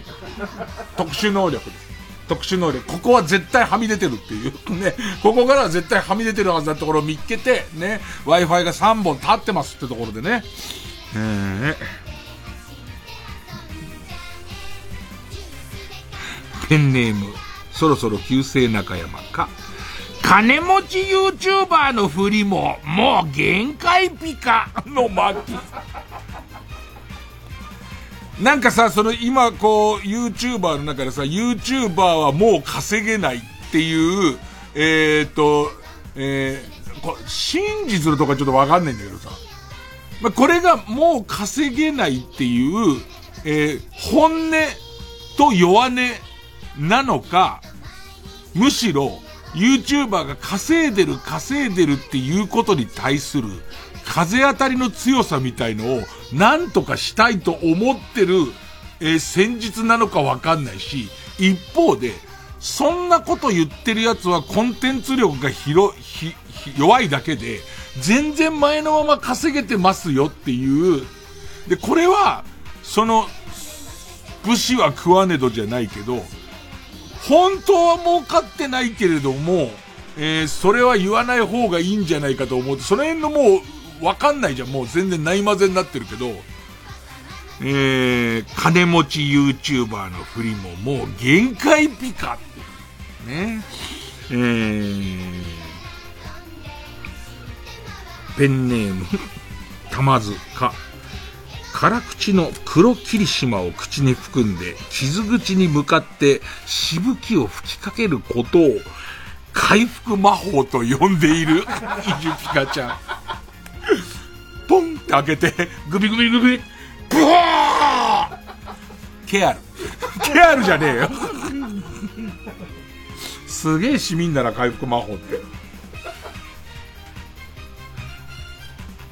うーん、ペンネームスズムシ食べた。か、加藤一二三の残った歯を魔法で全部、ふに変えるイジュピカちゃん。小さい風なんだよね、全部ね。小さい風。ペンネーム適当門下生か、壁にデカデカと女性器を書くと、そこがワープゲートとなる。それもリアルなやつを書いて、ステッキでこうやってリアルなやつ書いて、それをパーって広げて、中に、ほらっつって、中に帰ってるから。えー、ペンネーム虹色ろうそく、木。今日的には普通に拳銃とかを使うイジュピカちゃん。魔法とかじゃなくて別にっていうね。だって倒せばいいんでしょ敵なんでしょっていう。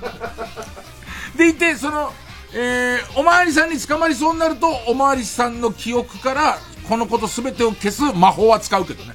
魔法少女だからね。えー、ペンネームピカワ。ギャオで3月から独占配信予定だったのに、いきなり、はしごを外された形のイジュピカちゃん。ギャオ終わんだってね。びっくりしたね。どうなってくんだろう、ああいう、なんかさ、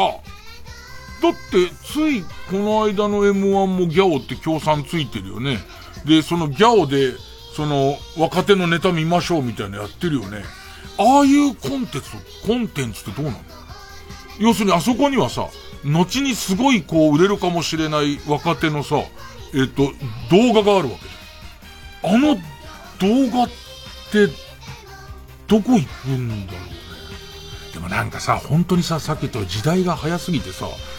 ちょっと前までもうネットフリックス一強だったじゃん。配信って。で、ネットフリックス入っときゃとりあえず問題ないだろだったのが、ネットフリックスの勢い落ちたっていうか、まあ、周りも逆襲してきて、あ、これはアマゾンプライムしか見れないんだとか、Unext も、そろそろもういいかと思ってたら、あの、えー、っと、ゲームの、ラストオブアスのドラマが、Unext 独占みたいな感じになって、なんかもう一寸先は闇っていう、ディズニーも最近急にやってきてるけどさ、でもこうなっちゃうとさ、全部入んなきゃなんなくなっちゃうじゃん。それもたまんないよね。ギャオ、ギャオで、イジピケ、ごめんね、魔法少女イジピケちゃん、ギャオでやる予定だったんだけど、今、今だから宙に浮いてる状態だよね、今ね。えー、ペンネームマイペース、き、強敵にどうしても勝てなさそうな時は、マジカル示談で折り合いをつける。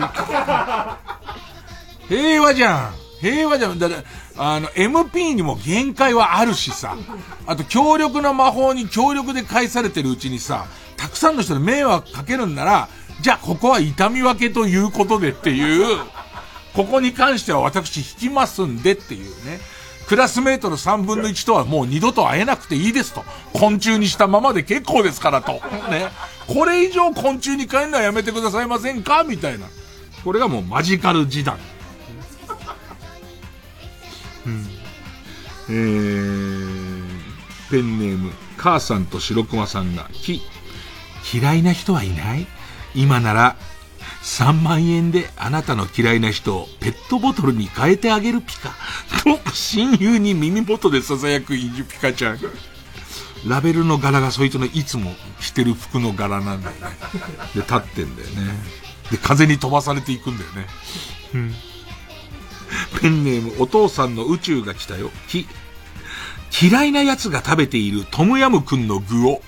魔法の力で、あの枝み、枝みてえなやつだけにして懲らしめるイジュピカちゃん。あ、なんだろうな、あのさ、みょうがと枝の間ぐらいの入ってるよね、なんかね。で、でもなんかそう、みょうがと違ってなくなんない感じの、何かもうこれ以上はダメなんじゃないかみたいな入ってるね。あれだけだよ。エビとかも入ってないんで、エビとか一切、袋だけとかエビとかもう一切入ってないんで、あの謎の枝みてえなやつだけの。うん。えー、ペンネーム、ソフィーと双子の姉妹、ひ、北王子金屋の髪をいたずらで白黒反転させ怒られたことがあるイジピカちゃん。そんなにじゃ、だこめかみのところが黒くてっていう。それ以外が、えー、白くなる感じ、えー、ペンネームソフィーと双子の姉妹。クレイジージャーニーでなぜか丸山ゴンザレスが潜入する先、潜入する先にいるイジュピカちゃん。何をやってたの？あ、イジュピカちゃんだだって。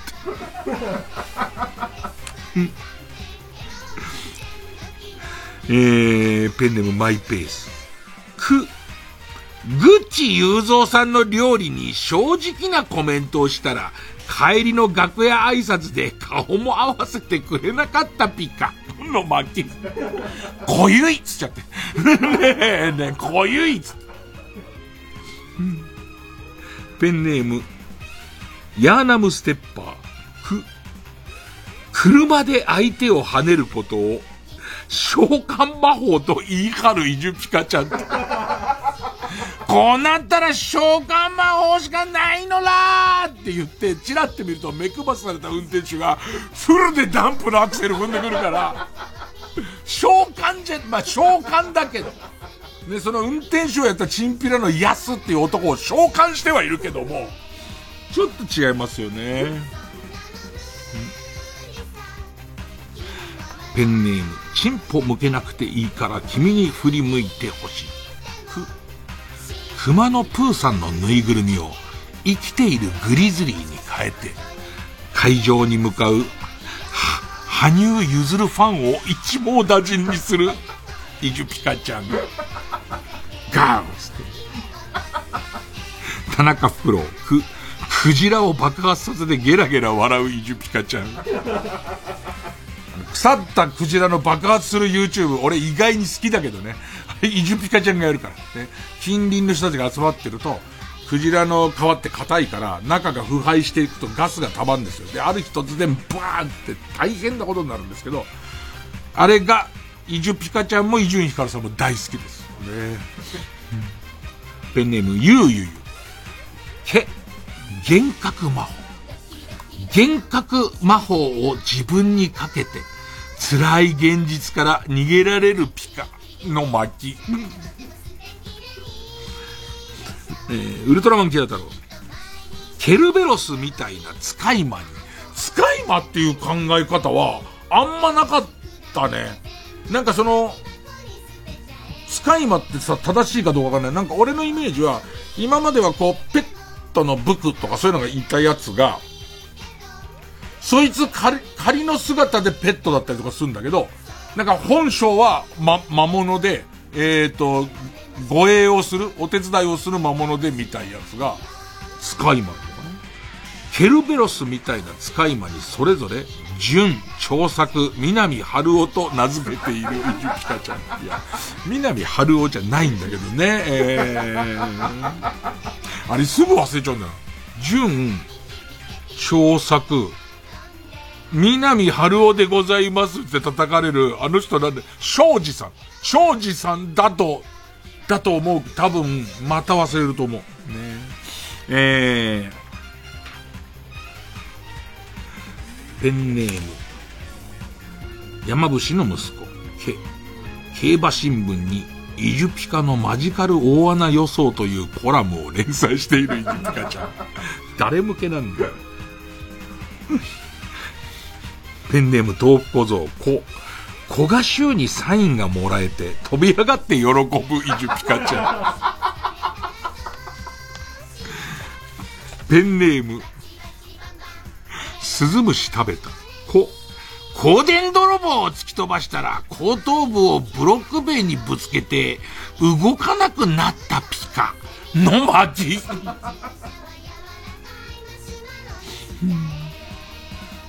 ペンネーム西かなで、こ、子熊をペットにしているのは、かつて誤って母熊を殺めた時の罪滅ぼしのため。なんか可愛いさ、それこそさ、UFO キャッチャーでさ、人気が出るような小熊のキャラクター、ね、ぬいぐるみをみんながこう飾れる小熊のキャラクターなんだけど、回を追うごとに分かってくんだよね。でいて、なんかみんなが、小熊は知らないんだよね、そのことを知らないから仲いいんだけど、いつか小熊が知るんじゃないかと思ってドキドキする要素。魔法少女ものにいる？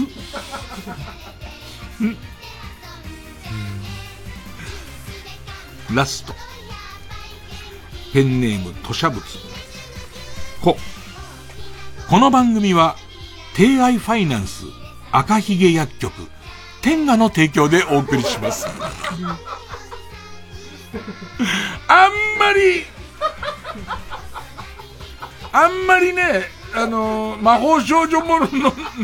時間帯じゃない、魔法少女ものの間に、赤ひげや曲は、あんまない気がしますけどね。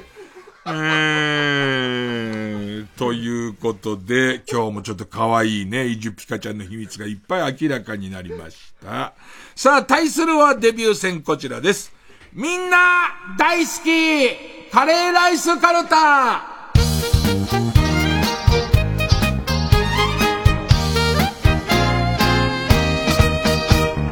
お口がロロロ焼けるよはカレーライスは辛い本当に辛いな。かかかかかか本当にこの歌が好きなんだ俺男性ボーカルバージョン探してほしいんですよねさあカレーライスに関するカルタです。えー、ペンネーム。曲げ曲げああの人が美味しい美味しいって食べてくれた手作りのカレーも、一晩寝かせて、奥さんや子供と幸せなクリスマスを過ごしているあの人のことを考えながら食べると、味がしない。みんなカルタって楽しむもんだったら少し忘れちゃってるよね。スーンってしちゃうからね。ペンネーム極東ベイクライト。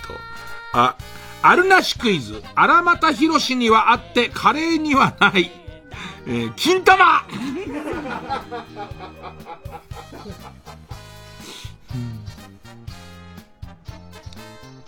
えー、はとこは授乳中。あ、安藤桜が作ったカレーライスのじゃがいもは大きそうだった。安藤桜のすごいところは、役柄によって全然違うとこ行くから、それがすごいんだよね。万引き家族出てたよね、安藤桜。万引き家族の安藤桜は、じゃがいも確かにでかそうなんだよね。でも、結構上品な役とかも全然やれちゃうから、そこなんだよね。どこなのか全然わかんないけど。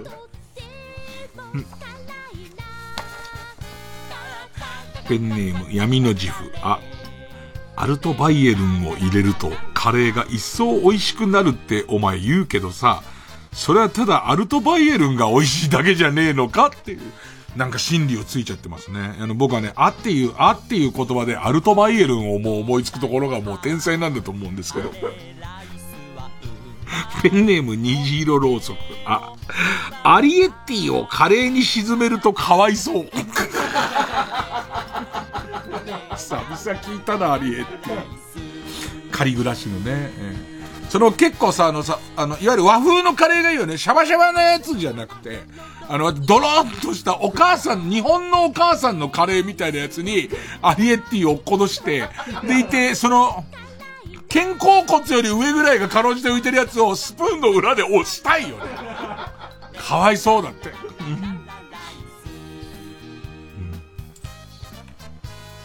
ペンネーム釧路ダンディ。あ、赤い秀和のでけえやつが、引っ越しの作業中に誤って100人分のカレーの入った寸胴を蹴り倒しました。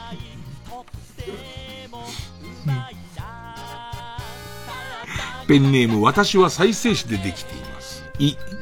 インド版の孤独のグルメ10話中8話がカレーってマジだったか。うん。ペンネームじゃがやまりこ。い、遺産相続について話しながら食べるカレーは味がしない。ペンネームたまず。い、いたこに。昨日食べたココイチのカレーの例をおろしてもらったら、美味しく食べてくれて、どうもありがとうね、と泣きながら言われました。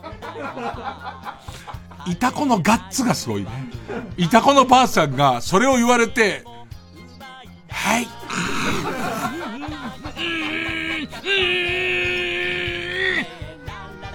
ゆうべは美味しく食べて、すごいよね。よくさ、マリリン・モンローをおろすいた子とかいるけどさ、そのなんていうのかな。いた子のばあさんが嘘ついてるとかじゃなくて、うまく言えないけど、自分を信じる力っていうか、信じる力がすごいんだよね。ペンネーム紫の猫。い、生き絶えた、生き絶えたネロとパトラッシュを天に導く天使たちが、力仕事を前に、午前中、ここ、い、ここ一アントワープ店で腹ごしらえをしてから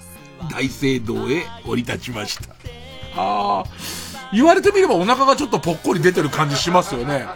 だってこれから大仕事になるし、ね、いつ、いつネロが耐えるかわかんないから、ネロとパタジが耐えるかわかんないから、腹にたまるもん食っとこうぜっつんで、ココイチでね、食べてきたんでしょうね。ペンネーム北あかりの目覚め。い、イエーイめっちゃホリデーを厨房で踊っていたら、ズバッとのところで、カレーの入った寸胴をひっくり返ってしまし、まいました。あの、ズバッ、肘打ちになっちゃったんでね。ズバッ、あーっつって。MC から一人でね、一人で厨房で、MC から今日はみんなどうもありがとうみたいのをやって、おいで入ってきて、それズバッ、ズバッ、あーはーつって。しかもさ、直前ジュってなるから、こんな熱いともなってるしね。何やってんだよ。うん。ペンネームブラックドラゴンズ。い、言っちゃ悪いけど。ハンバーグカレー食べてるやつってバカっぽいなって。全然食うけど、ハンバーグカレーっていう言葉は、確かに偏差値低い感じするよね。ハンバーグカレーだよ。最高っていう。それ最高と最高足しちゃう感じっていう。えー、ペンネーム、サザンライトパーソンプロジェクト。略して残飯。う、梅沢富美男の夢芝居20倍カレーのパッケージに映る美しい女型の吹き出しにカレーじゃねえかバカ野郎を発見し、即ポチる。しかし実際に届いてみると、それほど面白くもなかった。星3つですなって。もうそのネットで見っけた時笑ったんだ。すげえ笑ったんだろうね。女型の富穂さんが吹き出しで、ね。カレーじゃねえかバカ野郎って書いてあって。超面白い。これ超面白いと思って買って、届くまでにだって2日ぐらい経っちゃうもんね。あんま面白くない。別にまずくもないだろうしね。えー、ペンネームおざに。う、うんこ味のカレーって一概に言うけどさ、食生活とか体型によってうんこの味は変わるじゃない。バランスの取れた食生活をしていると、している、超絶美人というわけじゃないけど、愛嬌があって可愛い看護師のうんこ、とか言ってくれないと。こっちも、比覚のしようがないんですけど。もちろんね、うんことカレーのネタいっぱい来んのよ。だからやっぱりね、やっぱりそんなに笑えないのやっぱりもう定番すぎて笑えないの。ね。これが一番面白かったです。僕だから、これがすごい面白かった。うん。ペンネームインドカレー、う、ウニとイクラを大量にカレーにトッピングして食べていた仮想通貨成金。やっぱり破産してやんの。なんだろうね。なんか俺の中でもこれひがみかもしれませんけど、あのー、と、特上の牛の、牛のさ、え英語ランクみたいな肉の上にさ、生ウニたっぷり乗ってるやつみたいなあんじゃん。食ってるやつの信用できなさっていうかね。あれが一番うまいっつってるやつ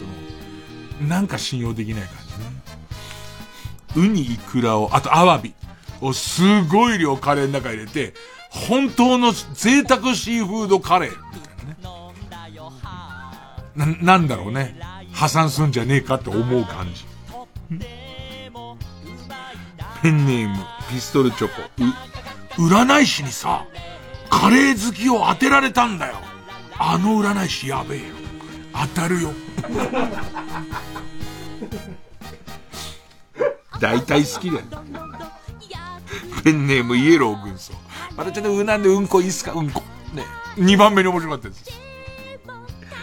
うんことかけまして、カレーと解きます。その心は、どちらも茶色いでしょう。ねずっちです。ねずっちそんなのやんねえ。ねずっちそんなのやんねえよ。腕落ちたなこれねじ、ねずっちやってるとしたら腕落ちたな相当。うん。ペンネーム。幾信メガネ。え、煙突町のプペルカレーを食べ始めてからいいことばかりが続いてるんですよ。ありそう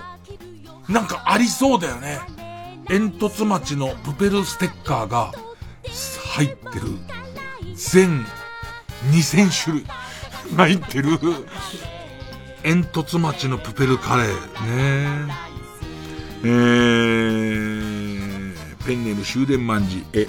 遠路はるばるお越しくださって誠にありがとうございます。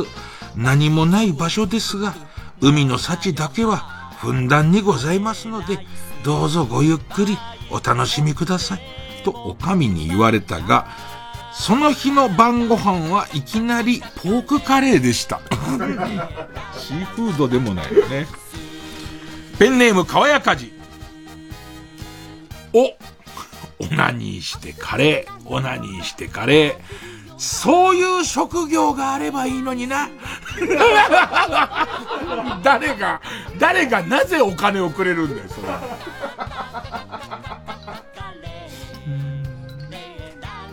ペンネームボブサップ。お、お隣さんから作りすぎちゃったんで、お裾分けです。ともらったカレーがジップロックにパンパンに入れられていたので、何か怖い。ジップロックにパンパンなカレー、まあ、多分それをちょっと後ろ手にしてて、すいません、あの、作りすぎちゃったんでお裾分けっていう形でって言われて、もう、少しあったかいの。あの、枕台の、枕台の、やだ、やっぱ鍋で干し、なんか向こう、なんかさ、タッパウェアだと、よく俺らのガキの頃あったのは、タッパウェアでこういうお裾分けやっちゃうと、空のタッパウェアを返すのは良くないっつって、永遠に続くから気兼ねないようにってことなのかもしんないけど、でもダメな感じするよね。俺がちょっと思ったのは、凍らせてあったら、凍らせてあってラップで巻いてあったりすると大丈夫な気がするんだけど、生温かいまま枕みたいにこう水枕みたいに渡されるのは、やっぱ違う感じがするなペンネーム、豆腐小僧。もう本当に豆腐小僧さんのこれシンプルな、置き配で頼んだカツカレーを知らないおじさんが爆食している。怖えなぁ置き配頼むと、こう、アプリに、配達完了って出たところで、まあまあ玄関開けんだけどさ、玄関開けたらさ、もうしゃがんでガツガツ食ってたら、びっくりし、まずドアは閉めるよね。で、それからあの、覗く、鍵とチェーンして覗くやつで見るかな。あとは猫のカメラで写真撮る。その、けど、怖えな。置き配のさ、ウーバーイーツをさ、そのまま食べられたらさ、もう、声もかけらんないよね。怖くてね。えー、えー、ペンネーム北あかりの目覚め。目覚め。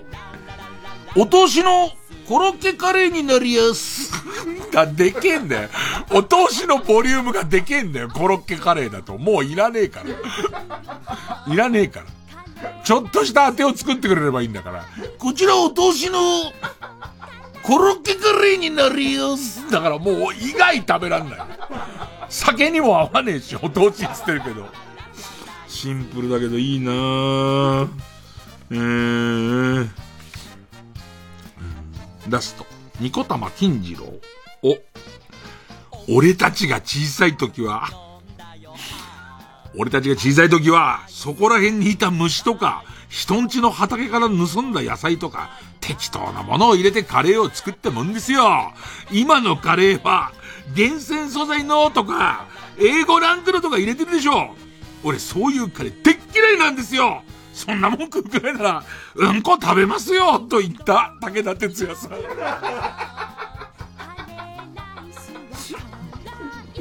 興奮しちゃったんだろうね。なんか最近カレーが、ほら、あのー、ラーメン2000円ギル、あの、論、2000円論争みたいなあれもさ、別にさ、本田さんが、海外暮らしの長い本田さんがさ、久々に日本来てさ、美味しいラーメン食べてさ、700円安すぎるって言っ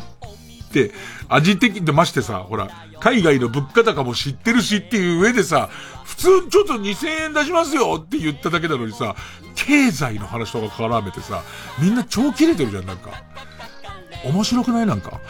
なんかわかんないけど、え、そんな話じゃ全然ないけど、みたいな。ねで、えー、っと、あの、志らく師匠のあの感じで、多分この話になっちゃったんだろ武田哲也さんにも言われて、カレーでね、今度ね、カレーが安すぎるって話から武田哲也さんに、最終的にそんなもん食うぐらいなら、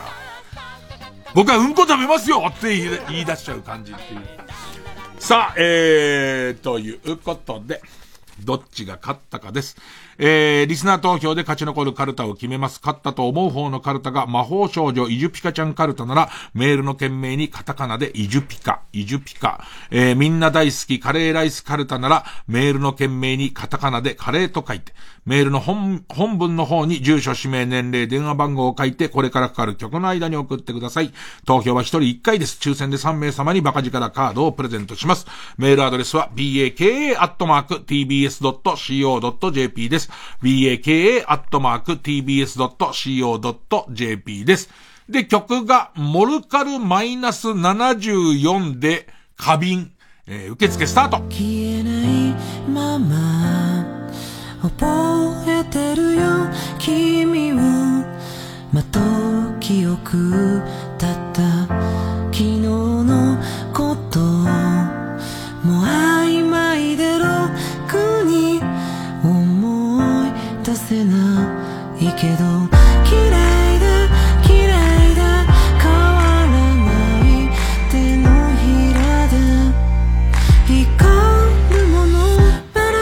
言葉を咲かせて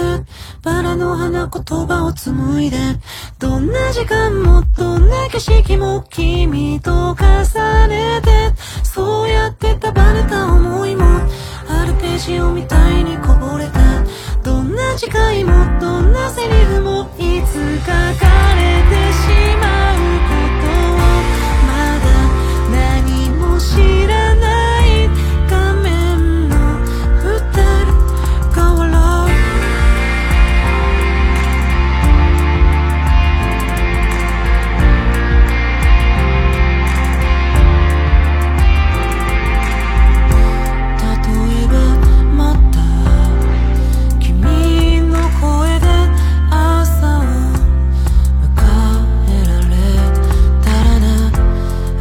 な味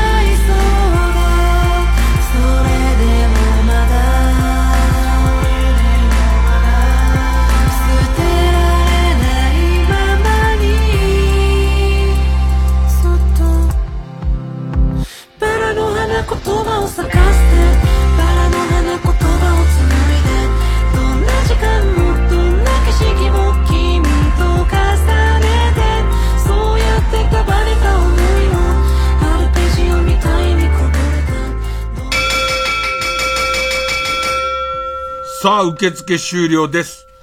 僅差です。えー、一桁差です。えー、魔法少女イジュピカちゃんカルタ、381票。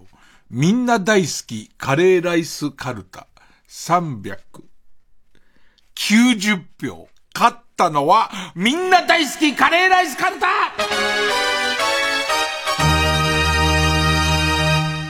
俺ね、正直、イジュピカちゃんもほんと、イジュピカちゃんは多分また伸びるんですよ。カレーライス、すごい好きだったのは、めっちゃホリデーがすげえ好きで。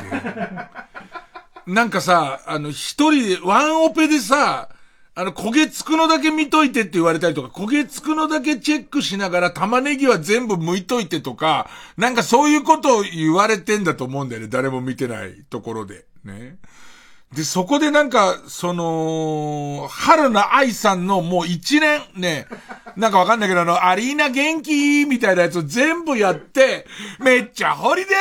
ーからの、いよいよ佳境に達する、イエーイめっちゃホリデーウキウキな夏希望イエーイズバタヌツああって、ああって、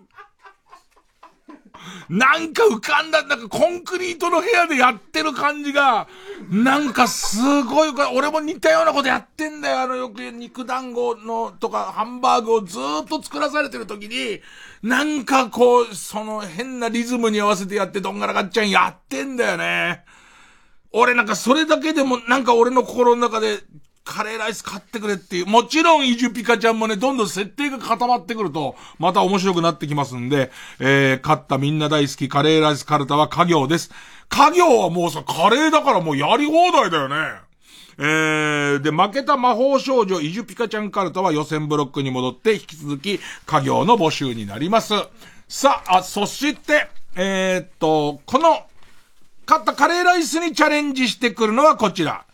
裏ゲームカタログカルタ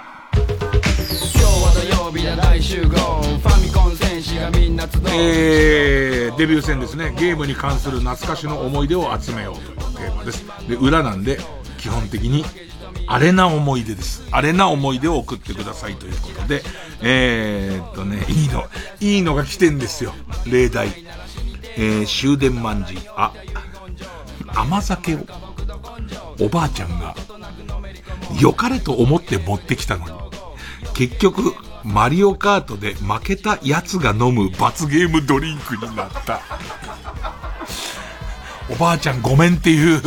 で、なんか言って、うえーマジとかやってんだよ。もう飲むなら死んだ方がマシだよとかってやってんだけどさ。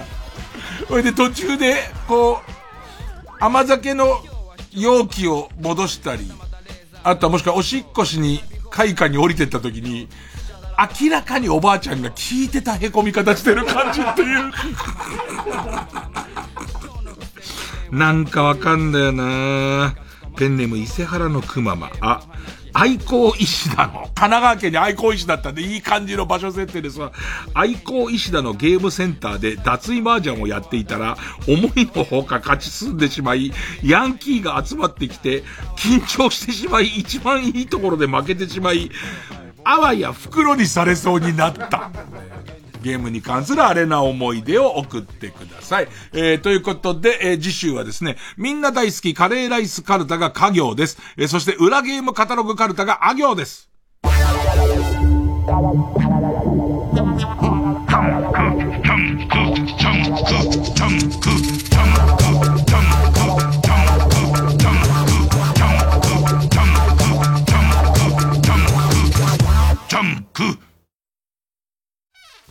エレコミックやつ一郎です。エレコミック今田進です。片桐仁です。土曜深夜1時から放送中、エレカタの決日の我々、エレカタです。コントライブ、エレカタコントの人、長々空いたペアペアを開催します。東京と大阪で開催します。東京と大阪で開催します？東京と大阪で開催します。って、あの、ナーナって何なんですか？ナーナはさよなら、空いたペアペアはまあ大丈夫みたいな感じだよ。いや、感じだよって、なんか、なんか不穏ですけどね。そうなんだよ。可愛い感じじゃないんだよ。なら、なってないんだよね。意味がえー TBS ラジオ主催、エレガタコントの人、ナーナアイタペアペア。東京公演は2月3日から5日、銀座博品館劇場。大阪公演は2月11日と12日、サンケイホールブリーゼにて開催します。2月5日は生配信もやります。チケット販売中、詳しくは TBS ラジオイベントページをご覧ください。東京、大阪配信でみんな見てなーな。なーなつ、いい感じなんだけど、うん、さよならっつってるでしょ。買ってくださいね。お願いします。最後なんで。ここで au を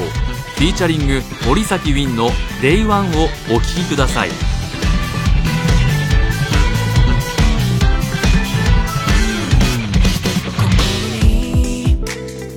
授かっ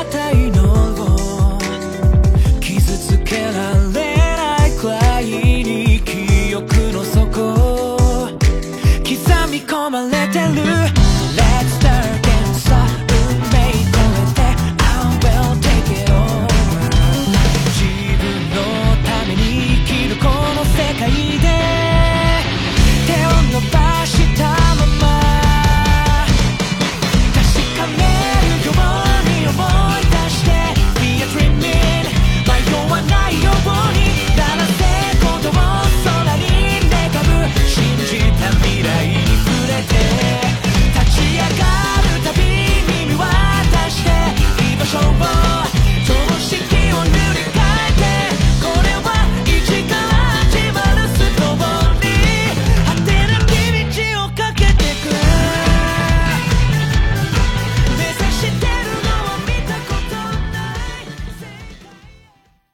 ザ・ビートルズを愛してやまないミュージシャンたちによる年に一度のトリビュートライブ、 Dear Beatles 2023。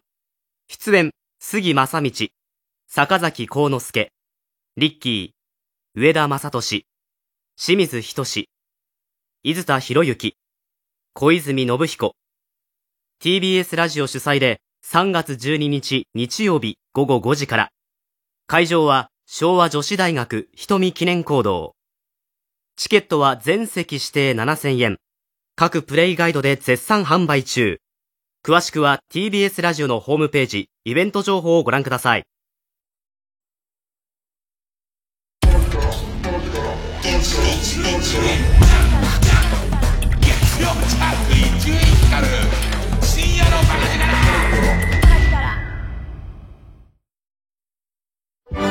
音楽の力による心の復興を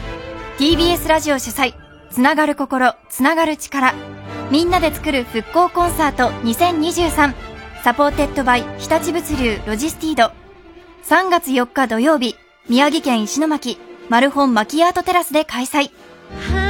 仙台フィルハーモニー管弦楽団と森山良子が夢の共演。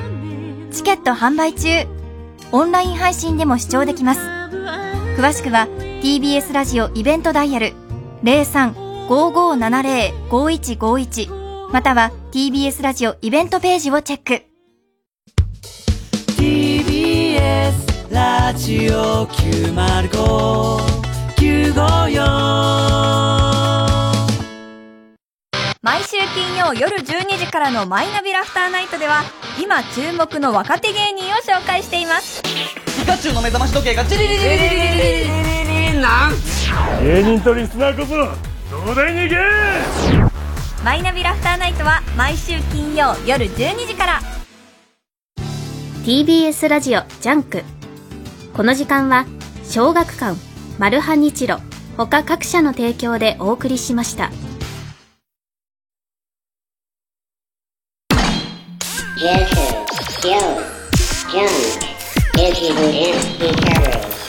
King out, no, no.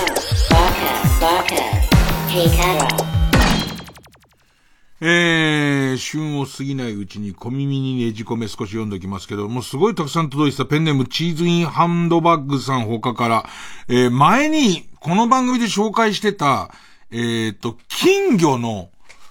金魚の動きに合わせて、その、金魚の動きと、えーゲーム機のコントローラーを同期させて、こう、金魚が勝手に動いた方に向かって、その、えっ、と、ゲーム機のこう、ボタンが押されるみたいなシステムを作って、そのポケモンをずっとある意味金魚にプレイさせて、そのこう、様子を生配信してた、えー無敵丸チャンネルさん。すげえアイデアだな。もう、僕なんかはもう一つの芸術作品だなと思いながら見てましたけど、で、ちょゲーム中にエラーが発生して、まあ、今回スイッチだったんですけど、スイッチが一旦こう、もホーム画面に戻っちゃう。ゲームが終わっちゃうと。で、それでも金魚が動くたびに、まあ、熱帯魚が動くたびにボタン入力をされていく。でいてもちろんデタラメのを押していくんだけど、キャンセルされたりとか行ったりを繰り返してるうちに、えー、画面が勝手に任天堂 e ショップのページに入り、えー、チャンネルを運営している人のクレジットカードの番号がさらされ、で、さらには、えっ、と、勝手な動きで、えー、クレカで500円課金をしようとし、で、それは暗証番号等で失敗し、みたいな、ある意味金魚の逆襲的な、すごいこと起こる。だこういうのも含めて、ちょっと芸術作品かなっていうね。で、もう一個、かば焼き三太夫さんほか。アメリカでアライグマの金玉がキンキンに冷えた線路に張り付くという事件が起きたそうです。かわいそうに、アライグマが、野生のアライグマが、まあ人里降りてきて、で、線路をまたごうとしたら、玉金が、こう、玉、ちょっとしっとり濡れてんだね、あいつもね。で、玉金が、その、寒いとこでキンキンにとこでピターってくっついちゃって、で、始発来たら死んじゃうじゃん。そうやって考えたら。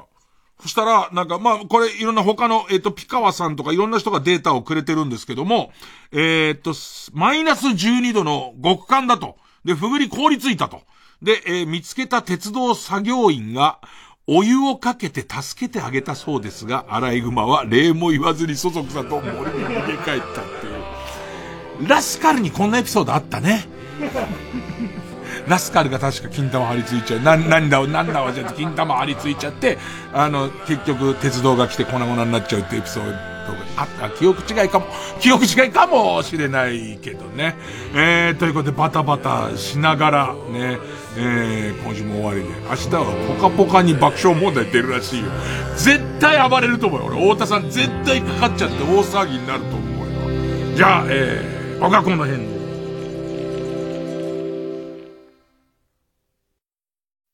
住まい探し。いろんな物件があって迷ってしまうそこのあなた。物件数ナンバーワンのスーモは検索方法もたくさん。地図をなぞって探したりこだわりの条件や通勤通学時間からも絞り込めちゃう。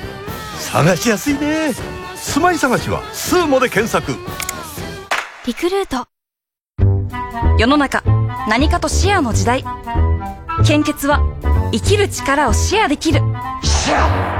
あなたの元気を誰かの明日にシェアしよう。二十歳の献血。日本赤十字社。ウルトラマンタイアップ中。TBS ラジオ 90.5MHz 片桐仁です。エレガタコントライブ、エレガタコントの人、なーなーいたペアペアは2月3日から東京大阪にて上演します。3時です。